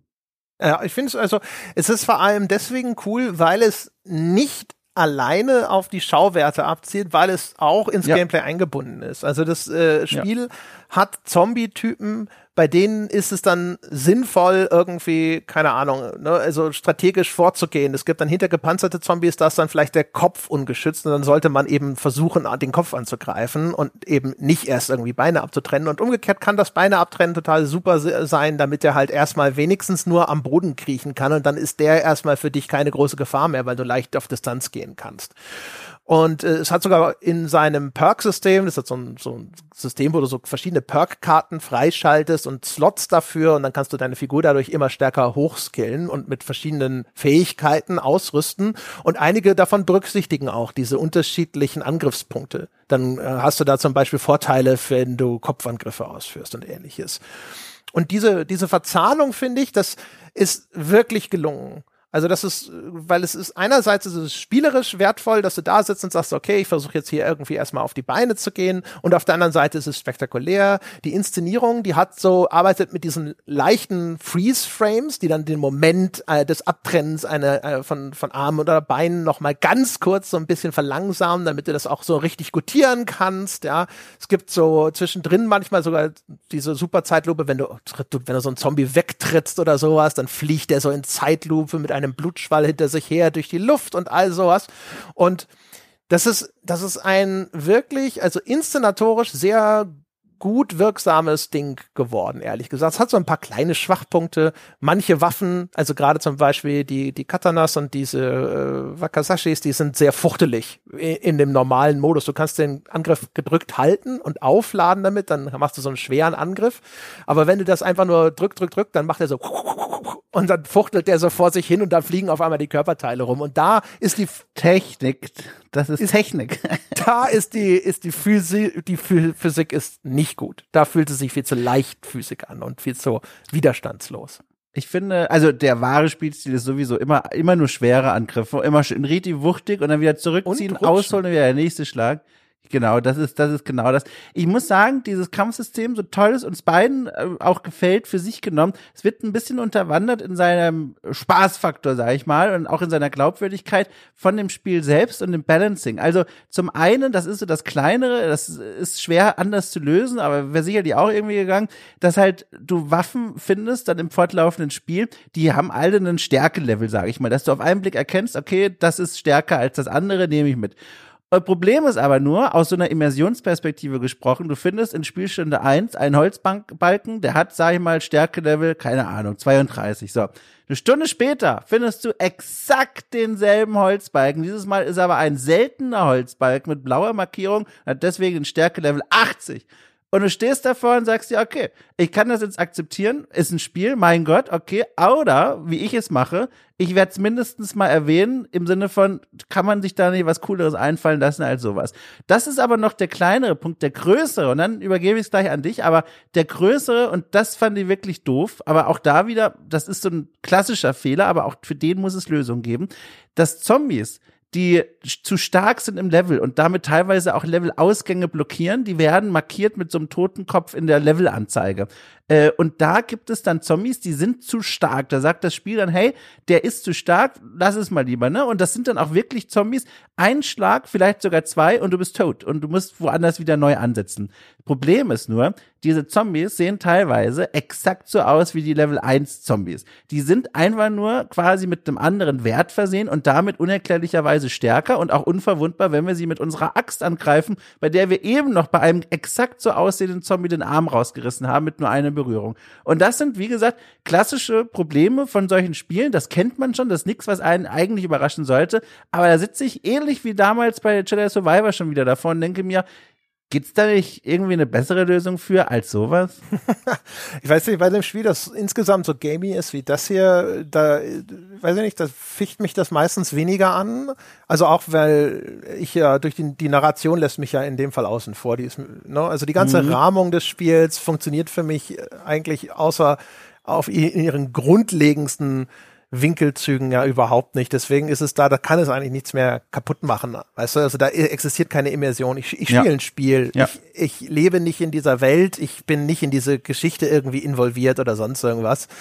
Äh, das heißt also, alles, was da zerdeppert werden konnte, wurde vorher schon kaputt gemacht. Das ist deswegen, also ich sehe sehe deinen Punkt. Ich bin auch immer dafür, dass man sich gerne Gedanken machen darf als Entwickler, wie man solche Sachen irgendwie vernünftiger einbaut oder glaubwürdiger in oder harmonischer in diese, diese Spielwelten einfügt. Hier ist es mir völlig mhm. egal gewesen. Mich hat eher gestört, ich fand dann dieses Perk-System mit seiner Masse an Karten, die man da freischaltet, ja. unübersichtlich und ja. uninteressant, weil ja. das halt so viel so Kleinkram ist. Und hier ist noch ein neues System, jetzt gibt's hier noch die Auto, Autophage, äh? Und wenn du dann aber drei von diesen Karten gleichzeitig ausrüstest, dann hast du hier Nachteile. Es gibt einen Rage-Modus, den du dann hinter freischaltest, wo du dann natürlich so richtig die mit bloßen Händen auseinanderreißen kannst. Den kannst du dann, mit diesem Perk kannst du den verlängern. Jeder Kill verlängert deinen Rage.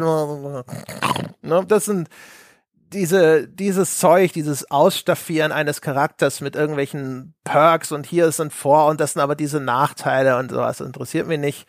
Und auch, also, das Austauschen, also das hat so diesen Looter-Shooter-Aspekt, in dem du dann halt überall so Waffen findest und das, ja, das hat mir jetzt auch nicht so viel gegeben. Es ist dann, es ist schon angenehm in dem Spiel, wenn du dann die nächst bessere Version deiner bevorzugten Waffe findest, weil du dann halt erfolgreicher und schneller durch diese Zombie-Horden durchkommst.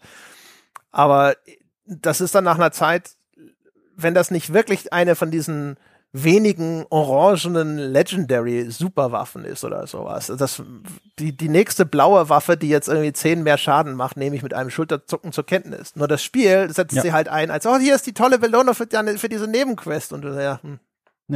Schön allerdings hingegen so ein kleiner Weihnachtsgeschenkeauspackmoment, wenn du neue, äh, äh, wie heißt es denn, äh, Blueprints äh, freischaltest, mit denen du auf deine Waffen sozusagen Aufsätze packen kannst. Das fand ich immer noch ganz toll, weil die verändern sich dann auch optisch, je nachdem, was du drauf spannst. Kannst da auch in verschiedene Richtungen gehen, wenn du super taktisch spielen willst. Ja, weiß ich nicht, äh, kannst auf einen Schwert, also da war hatte ich einen schönen Moment, so ein Zweihänder gefunden und dann habe ich dann so eine Feuermod draufgepackt und da hat der wirklich, man sieht es dann auch richtig schön designt, man sieht dann so einen Bunsenbrenner, der ununterbrochen Augen an ist und die Klinge wirklich rot leuchten lässt, weil sie so heiß ist. Oder du kannst Waffen verstärken, dass sie äh, Gegner in Anführungszeichen traumatisieren, also quasi außer Gefecht sitzen, ohnmächtig schlagen. Dann bekommen die so Erschwerungen drauf, so Metallschrauben, die noch draufgeknallt werden. Das war immer ganz toll. Es waren so Momente von, äh, wie so bereit machen für die nächste Expedition. Aber ich bin auch ganz bei dir, fühlte sich gleichzeitig auch sehr inflationär an. Und was ich da an eigentlich liebgewonnenen Waffen weggeworfen habe irgendwann, das tat mir im Herzen weh. Ich hatte mir vorgenommen, ich habe direkt zu Beginn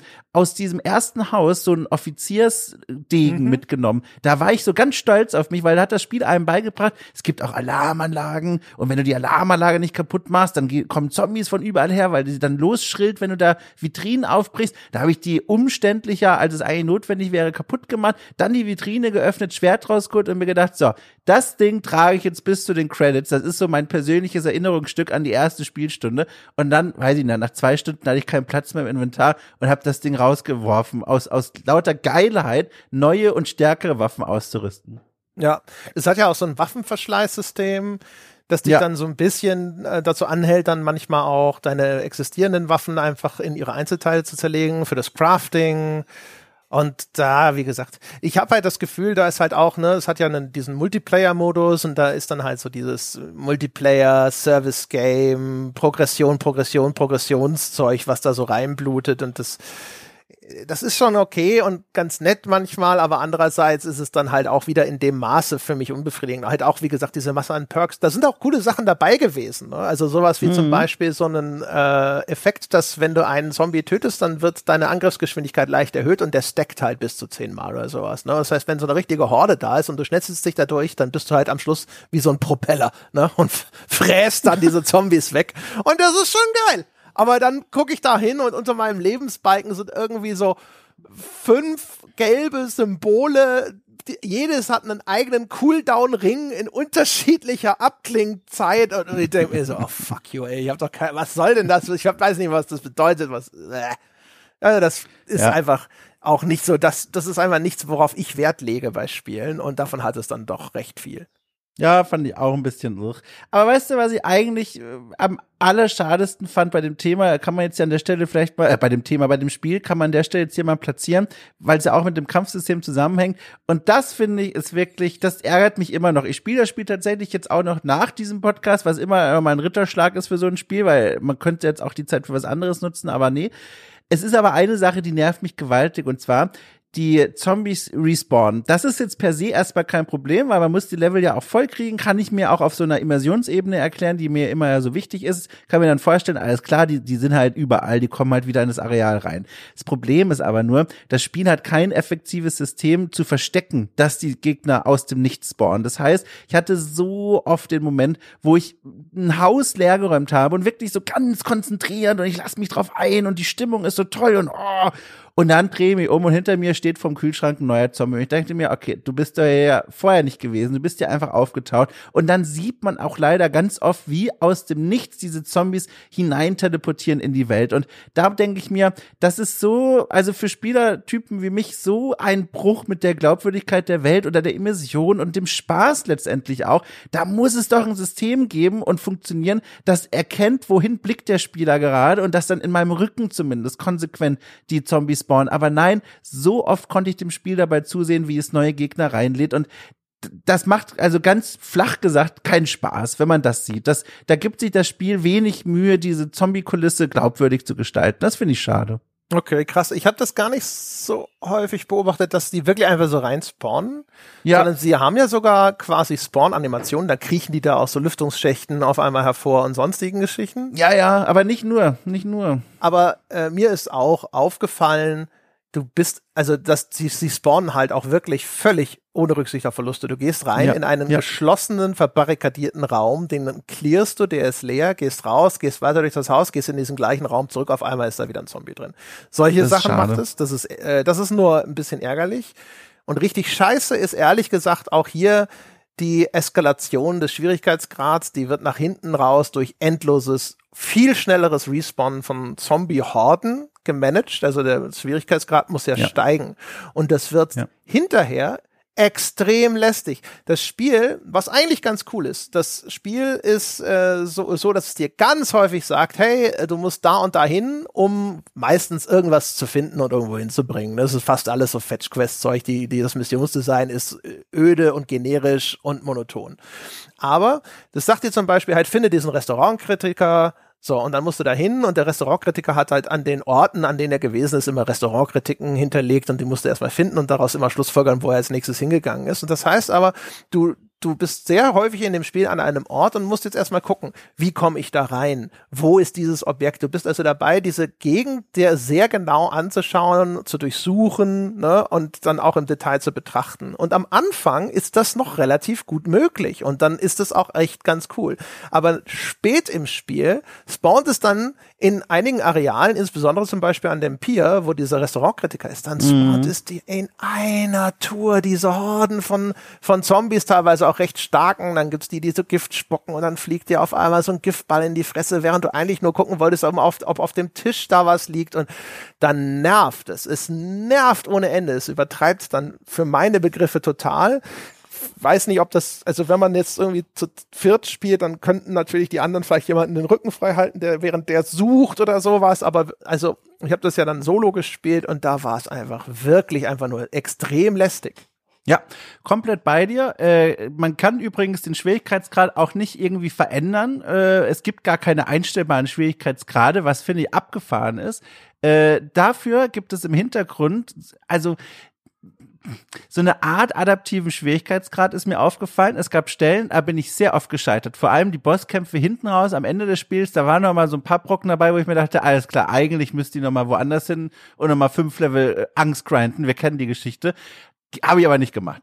Äh, und dann habe ich gemerkt, das Spiel, ich glaube so nach dem sechsten, siebten Anlauf, hat angefangen, weiß nicht, ob du das auch gesehen hast, dem Gegner den Lebensbalken so ein bisschen anzuknabbern. Ich habe dann gesehen, die Zombies, gegen die ich hier antrete, die sind schon leicht angeschlagen, bevor ich sie zum achten Mal dann herausgefordert habe.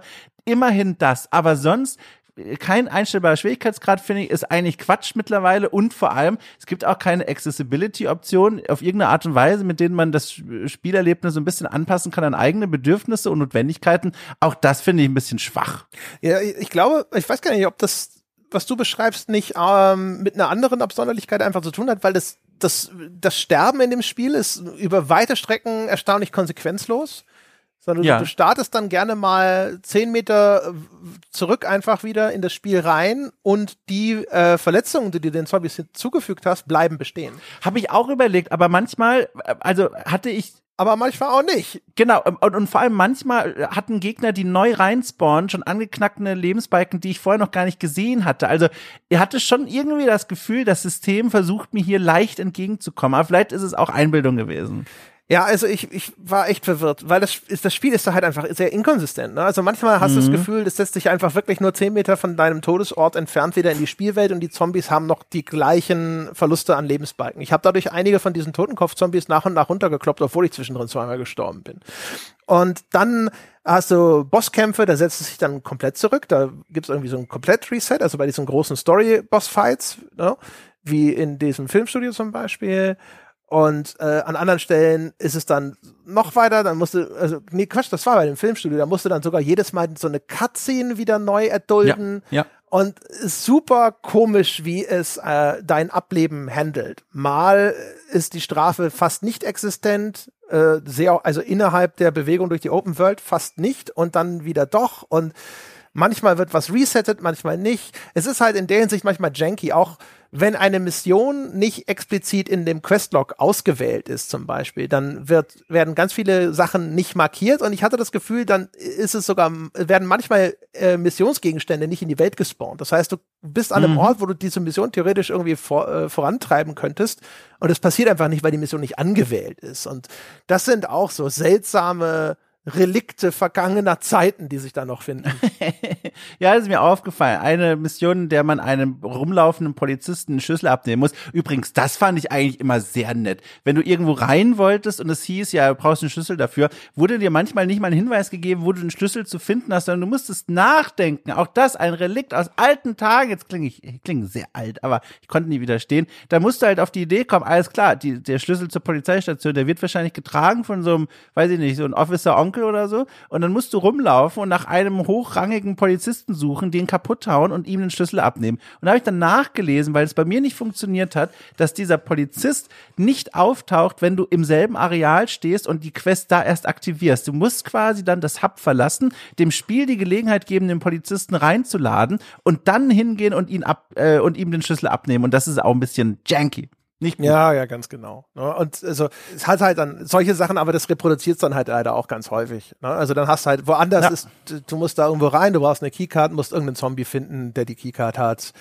Äh, ganz, ganz, es, es gibt zigmal das, das äh, Modell, du musst irgendwo laute Musik anmachen, damit ganz viele Zombies angelockt werden und dann musst du diese Zombie-Horde irgendwie abmetzeln, bis eine andere Figur diese oder jenes gemacht hat. Ne? Die YouTuberin auf dem Dach filmt dich, der Wissenschaftler oben nimmt eine Probe von dieser komischen Säure, mhm, die da mhm. zum Einsatz kommt vom Militär und so weiter und so fort. Also es hat so seine Inszenierungen, die es immer wieder durchspielt. Gerade halt so Zombie-Horde abwehren oder einfach nur in Gebäude X gehen, Gegenstand Y holen. Also das ist, wie gesagt, das ist in dem Sinne auch Oldschool, aber das ist die Scheißsorte von Oldschool. Ja, ach ja, ich fand das immer ganz nett. Äh, ist zwar nichts Innovatives, aber ich fand's immer schön, wenn dann dieser Popsong oder so ein Rocksong zugespielt wurde. Habe ich immer Bock drauf gehabt. Da war wieder ein tonaler Riss dann mit dem, was man vorher erlebt hat. Man kämpft sich da hochdramatisch auf, weiß ich nicht, in ein Hotelinneres vor und dann heißt es so, jetzt machen wir dir schönen Punkrock aus den 90ern an und dann machst du die Horden kaputt. War so ein Biss wieder, aber ich mochte das. Naja. Ja, wie gesagt, ich fand dann halt, weißt du, wenn dann, wenn du das sobald diese Muster so deutlich hervortreten und dann das dritte Mal irgendjemand sagt so, ja, geh doch da hin und mach laute Musik, dann denkst du so, ja, okay, mach ich laute Musik. Äh, ansonsten könnte man vielleicht nur sagen, ich, äh, ach jetzt, wie sage ich denn das jetzt? Also will nichts verraten, aber das ist endlich mal ein Spiel. Es ist ja angelegt als Open World Spiel, ne? Also im Sinne von die Geschichte ist vorbei, aber du kannst noch weiterspielen, Quests annehmen und so weiter. Ne? Das Spiel findet endlich mal einen Grund, warum es weitergehen kann. Ich will es nicht zu viel verraten, aber ich wollte es lobend nennen. Die Hauptgeschichte wird auf so eine, Weise, äh, so eine Art und Weise abgeschlossen, aber unsere Figur hat noch einen guten Grund, da zu bleiben und noch ein bisschen ne, Unwesen zu treiben. Und das fand ich toll. Also nur ein kleines Detail, aber einfach nur die Tatsache, dass mir auch mal ein glaubwürdiger Grund gegeben wird, warum ich einfach da bleibe, fand ich schön. Ja, es gibt ja sogar noch ein sehr starkes Setup für, ich nehme an, DLC oh ja. oder sowas. Ne? Ist noch nur eine drei. Figur, die da verschwunden ist. Ja, oder Teil 3, ja. Das wäre toll. Ja, würde ich mir wünschen, André. Aber vielleicht nochmal, ich glaube, wir müssen da vielleicht nochmal ein bisschen drauf rumreiten, weil äh, es ansonsten vielleicht für die Leute hinter nicht nachvollziehbar ist, warum es noch einen positiven Grundtenor gibt. Ne? Also diese Kämpfe, die sind, ähm, die sind schon extrem abwechslungsreich. So später hast du halt dieses volle Arsenal. Dann wechselst du auf so eine Schrotflinte, ballerst die weg. Die Schusswaffen sind nicht so befriedigend wie die Nahkampfwaffen, aber ist schon auch ganz nice gemacht. Du hast dieses Gore-System. Du hast sehr, äh, sehr viele Möglichkeiten in den Kämpfen. Du hast einen sehr schnellen Tritt nach vorne, mit dem du die Zombies häufig staggern kannst. Jetzt natürlich nicht alle Sorten, aber so den Standard-Zombie. Und ein bisschen Distanz schaffen kannst. Das ist angenehm auch, äh, nimmt überhaupt keine Rücksicht auf Glaubwürdigkeit oder Physis, so schnell wie das ausgeführt wird. Ist aber spielmechanisch sehr, sehr wirkungsvoll. Das ganze Spiel steuert sich extrem flüssig das taktische Anvisieren von diesen Körperteilen und dann eben auch das, das resultierende Spektakel ist schon wirklich cool. Du kannst, ich habe mich da in so einem kleinen Shop, so einem, so einem Bütchen eher am Strand versch verschanzt vor so einer Zombie-Horde. Und dann kamen da wirklich so zehn von denen reingerannt und, weiß ich nicht, gefühlte zehn Sekunden später lag da nur noch Matsch auf dem Boden. Ne? Und dann flogen mhm. die Körperteile und sonst irgendwas. Also die, das, das Spektakel, das da stattfindet durch dieses Gore-System ist geil. Du hast die Möglichkeit, aus vollem Lauf zu rutschen und dann natürlich dann hier mit so einem Rutschangriff da auch mit den, mit den Waffen ihnen die, die Beine abzutrennen. Du kannst springen und ihnen so einen Dropkick ins Gesicht verpassen. Kannst du damit in Säure gefüllte Pools oder sonst was äh, oder eine Klippe hinunterstürzen lassen. Ähm, das ist halt alles wirklich spaßig. Und dann gibt's ja auch noch äh, Umgebungselemente, mit denen interagiert werden kann. Also da sind Wasserpfützen, die vielleicht durch offenliegende Stromkabel unter Strom gesetzt wurden. Es gibt aber auch Kanister mit Wasser. Und dann kannst du das Wasser dynamisch verteilen, wenn du da quasi eine Falle stellen willst. Und das dann hinterher unter Strom setzen, wenn die Zombies da durchlaufen. Das geht auch genauso mit Benzin, gibt Benzinkanister und es gibt diese Säurekanister und die kannst du halt alle benutzen. Die haben so eine äh, Flüssigkeitsdynamik und kannst das dann im Level verteilen, ne, um dann dadurch ein Areal abzugrenzen, Fallen zu, zu, zu bauen und so weiter und so fort. Und diese ganze Dynamik, der Abwechslungsreichtum und dieser, dieser Sandbox-Charakter, der macht das Ganze so unterhaltsam in seinem Kerngameplay. Ja, voll. Äh, auch die Tatsache, dass es da Synergien gibt, also dass diese verschiedenen Statuseffekte, die man den Zombies umhängen kann, also von elektrisiert bis brennend und Säure verhangen, dass es dann auch noch Synergien gibt mit eigenen Fähigkeiten. Ihr habt da irgendwann mal so kleine Kärtchen ausgerüstet, wo meine eigenen Waffenangriffe noch mehr Schaden angerichtet haben, wenn die Gegner bereits so einen Statuseffekt hatten. Dann gibt's auch Zombies, die reagieren natürlich nicht auf einige der Elemente, zum Beispiel ne, diese Feuerwehrzombies, die sind natürlich feuerimmun immun. Musste ich auch erstmal wie so ein Trottel feststellen, mitten im Kampf, dass das so nicht klappen wird. Äh, das ist ganz toll. Er wirklich eine kleine Sandbox, aber ich muss auch trotzdem gestehen, ich war in diesen Momenten oft auch einfach zu panisch, um da wie in Assassin's Creed erstmal einen ganzen Dorfplatz zu verminen und dann zu sagen, so, äh, kommen Sie doch mal mit, ich zeige Ihnen hier was, gucken Sie mal nach oben. Sondern es war mir so ein wow, Schwert gezückt und rein und schwerer Angriff. Also ich muss sagen, aber es funktioniert ja trotzdem und das ist ja das Tolle. Also Tüftler äh, und Tüftlerinnen, wie auch ne, Krieger wie ich, äh, finden hier Spaß. Ja, und äh, also auch die die Gegnertypen sind halt da auch da Teil der der der der Kampfstrategie sozusagen. Es gibt den den typischen Explosionszombie, der kommt angerannt und wenn er in deiner Nähe ist, dann platzt er auseinander. Die kannst du aber mit einem beherzten Tritt nach vorne kannst du die stackern, dann taumeln die zurück, kippen um und explodieren dann. Und sobald du das mal gelernt hast, ne, dann ist das sozusagen ist das deine Bombe, der Zombie, der da angelaufen ja. kommt. Und dann trittst du den sozusagen genau in dem richtigen Moment, du weichst weiter zurück, du hältst den auf Distanz, bis er halt so positioniert ist, dass er jetzt mit einem beherzten Tritt direkt vor einer Gruppe von anderen Zombies niedergeht und die dann auch sprengt. Ähm, ja. Es gibt den, der, den Zombie, der sich nach und nach auflädt und dann so eine riesige elektrische Entladung loslässt. Den kannst du auch taktisch einsetzen. Ne? Und das ist, finde ich, sehr gut. Ne? Also wenn nicht nur Gegnertypen abwechslungsreich sind im Sinne der Bedrohung, die sie für dich darstellen, sondern aber auch, wie du sie selber taktisch einsetzen kannst. Der Zombie, der Granaten am Revers hat oder sowas, wenn du da einmal beherzt reinschießt, dann fängt er an so äh, zu rauchen und nach einer Zeit explodiert der natürlich. Und auch den kannst du dann halt benutzen, dann schießt du an, dann fängt er an zu rauchen, dann dropkickst du den in die Richtung von den anderen Zombies und alles explodiert, auch noch meistens in Zeitlupe. Und wenn sowas dann einfach dynamisch aus dem Kampf heraus funktioniert, dann ist das halt spektakulär ne? und hat auch durch diese ganze Dynamik einfach manchmal so irre Szenen, wo dann irgendwie so ein Kopf dann durchs Bild fliegt und sonst irgendwas, was einfach spektakulär ist, aber auch sehr befriedigend, weil du halt so diese Mikrostrategien innerhalb eines Kampfes entwickelst und dann umsetzt. Wenn das dann klappt, das fühlt sich gut an. Hochdramatisch und spektakulär, wenn Zombies tatsächlich angesprungen kommen. Es gibt dann auch innerhalb der normalen Zombie-Riegen, sage ich nochmal, zwei Gruppen. Die Klassiker, beide auf ihre Art ja mittlerweile, der schlurfende langsame und der rennende schnelle.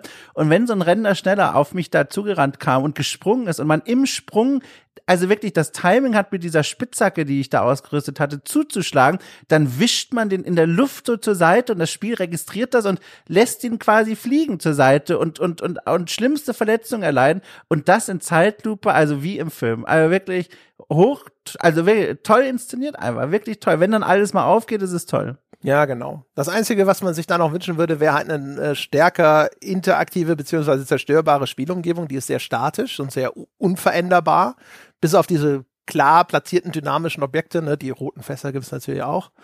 Ähm, das wäre das Einzige, was das Ganze noch spektakulärer gemacht hätte. Ne? Aber wie gesagt, also das, dieses ganze Kampf-Gameplay fühlt sich extrem befriedigend an. Ich kann mir auch gut vorstellen, dass das in einem Koop-Modus theoretisch, was die dynamischen Situationen angeht, sogar noch geiler ist. Wie gesagt, ich habe das nur relativ kurz ausprobiert Bei mir ja. war es nicht so, weil das Spiel ist im Origin, äh, im Normalzustand lokal ist es wirklich auch sehr flüssig, sehr griffig. Die, die, die Kommandos setzt es sehr gut um, sehr schnell, sehr direkte Steuerung.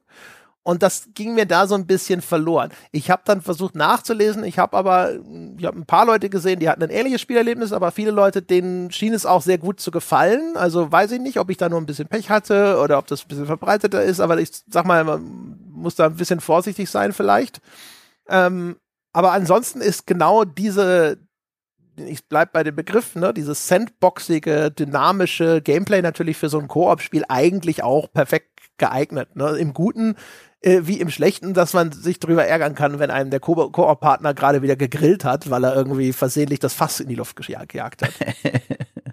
Ja, also alles in allem, ich bin hier rausgegangen und wie gesagt, ich werde da noch weiterspielen. Ihr habt das wirklich genossen. Also wir haben es ja auch skizziert, das Ding hat natürlich auch seine Problemchen, Dinge, wo man auch merkt, ui, da war lange im Ofen, vielleicht schon links und rechts ein bisschen angekokelt, aber ich hatte da so einen Spaß mit, gerade auch wegen dieser sich beißenden Tonalitäten, die man auch ganz anders wahrnehmen kann, wie du ja beschrieben hast. Ich fand das so abwechslungsreich, diese Tonart, die nie so richtig treffen will, aber durch die vielen Versuche immer irgendwie interessant bleibt. Äh, und dann eben dieses Kampfsystem toll. Also diese Wuchtigkeit, ich träume jetzt noch immer von dieser gedrückten R2-Taste mit dem schweren Angriff. Das ist so, ein, so eine befriedigende Haptik, also toll. Ich, ich bin froh, dass ich es noch gespielt habe, äh, auch wenn ich also komplett verstehen kann, wie Jochen zu dieser Ersteinschätzung kam. Ja, also es ist halt auch, es ist in Teilen, es ist extrem generisch. Für einen eher narrativ orientierten Spieler wie Jochen hat es überhaupt nichts zu bieten. Ähm, ja, das, das, äh, das, ist auch ganz klar. Ne? Aber ähm, ja, ich muss auch sagen, also ich war, äh, ich war gut unterhalten. Ja, würde ich jetzt einfach mal so unterm Strich sagen. Es gibt so ein paar Sachen. Es hat diesen Kanalisationsabschnitt, der ist dann halt sehr öde, zum Beispiel, fand ich. Aber da hatte ich richtig Panik. Echt? Da ich richtig, war richtig angespannt, nee, André. Ich sag's dir, habe ich ein Lichtchen, da habe ich ein Lichtchen angemacht. Jedes Mal, wenn ich gedacht, so, ah, nee jetzt habe ich keine, keine hübsche Spielkulisse mehr oder sowas. Das finde ich eher unattraktiv.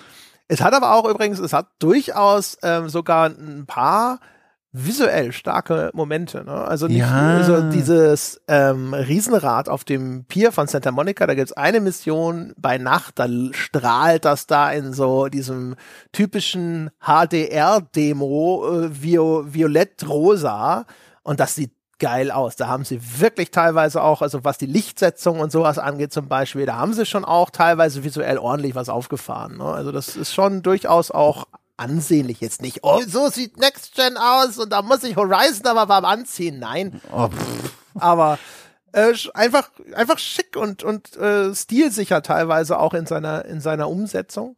Es ist aber halt echt für Leute, die ähm, die halt einfach Bock haben auf so eine Gore-Zombie-Schnetzel-Sandbox. Das wäre mein Fazit, ehrlich gesagt. Es ist Double A in, im, im besten Sinne. Also jetzt in, in jeder Hinsicht nicht nur was seine Produktions, äh, seinen Produktionsaufwand angeht, sondern es ist jetzt nicht so, wow, ey, best ever, mega geil, sondern es ist einfach so ein Spiel der netten Zerstreuung.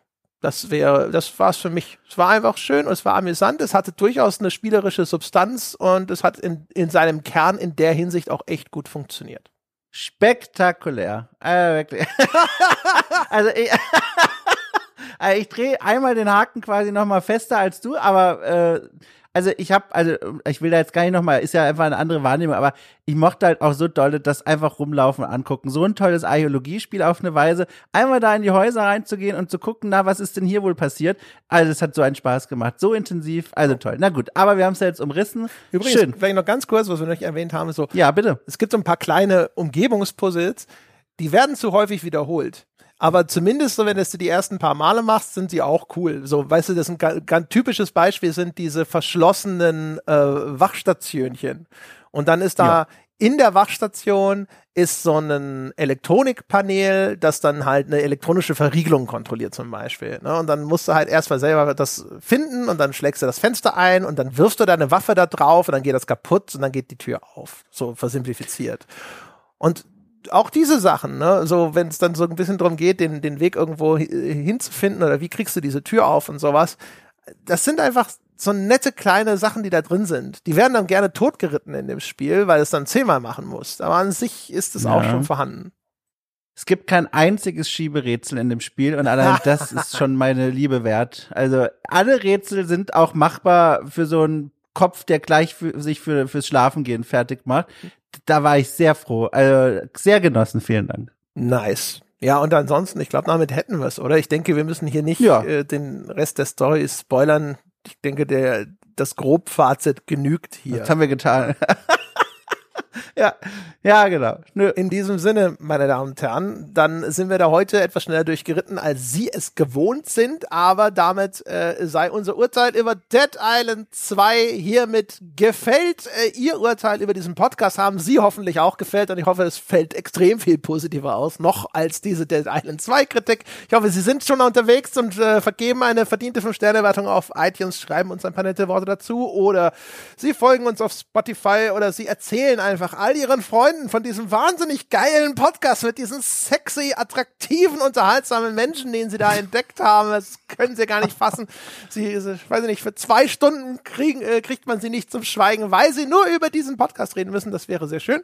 Sie können uns unterstützen, indem Sie auf gamespodcast.de slash Abo vorbeischauen oder auf, oder auf patreon.com slash auf ein Bier und Abonnent dieses Podcasts werden. Damit belohnen sie sich selbst und ihren guten Geschmack durch Tausende, wortwörtlich, an Bonus-Episoden, die sie damit freischalten, aber vor allem sie unterstützen uns und den unabhängigen Journalismus in Deutschland, den wir quasi verkörpern. Äh, das wäre ganz super. Und wie immer, wir sind offen für Diskussionen über diese Folge und alles andere, was Ihnen so durch den Kopf geht, unter forum.gamespodcast.de. Das war's mit dem abschließenden Sermon für diese Woche. Wir hören uns nächste Woche wieder. Bis dahin.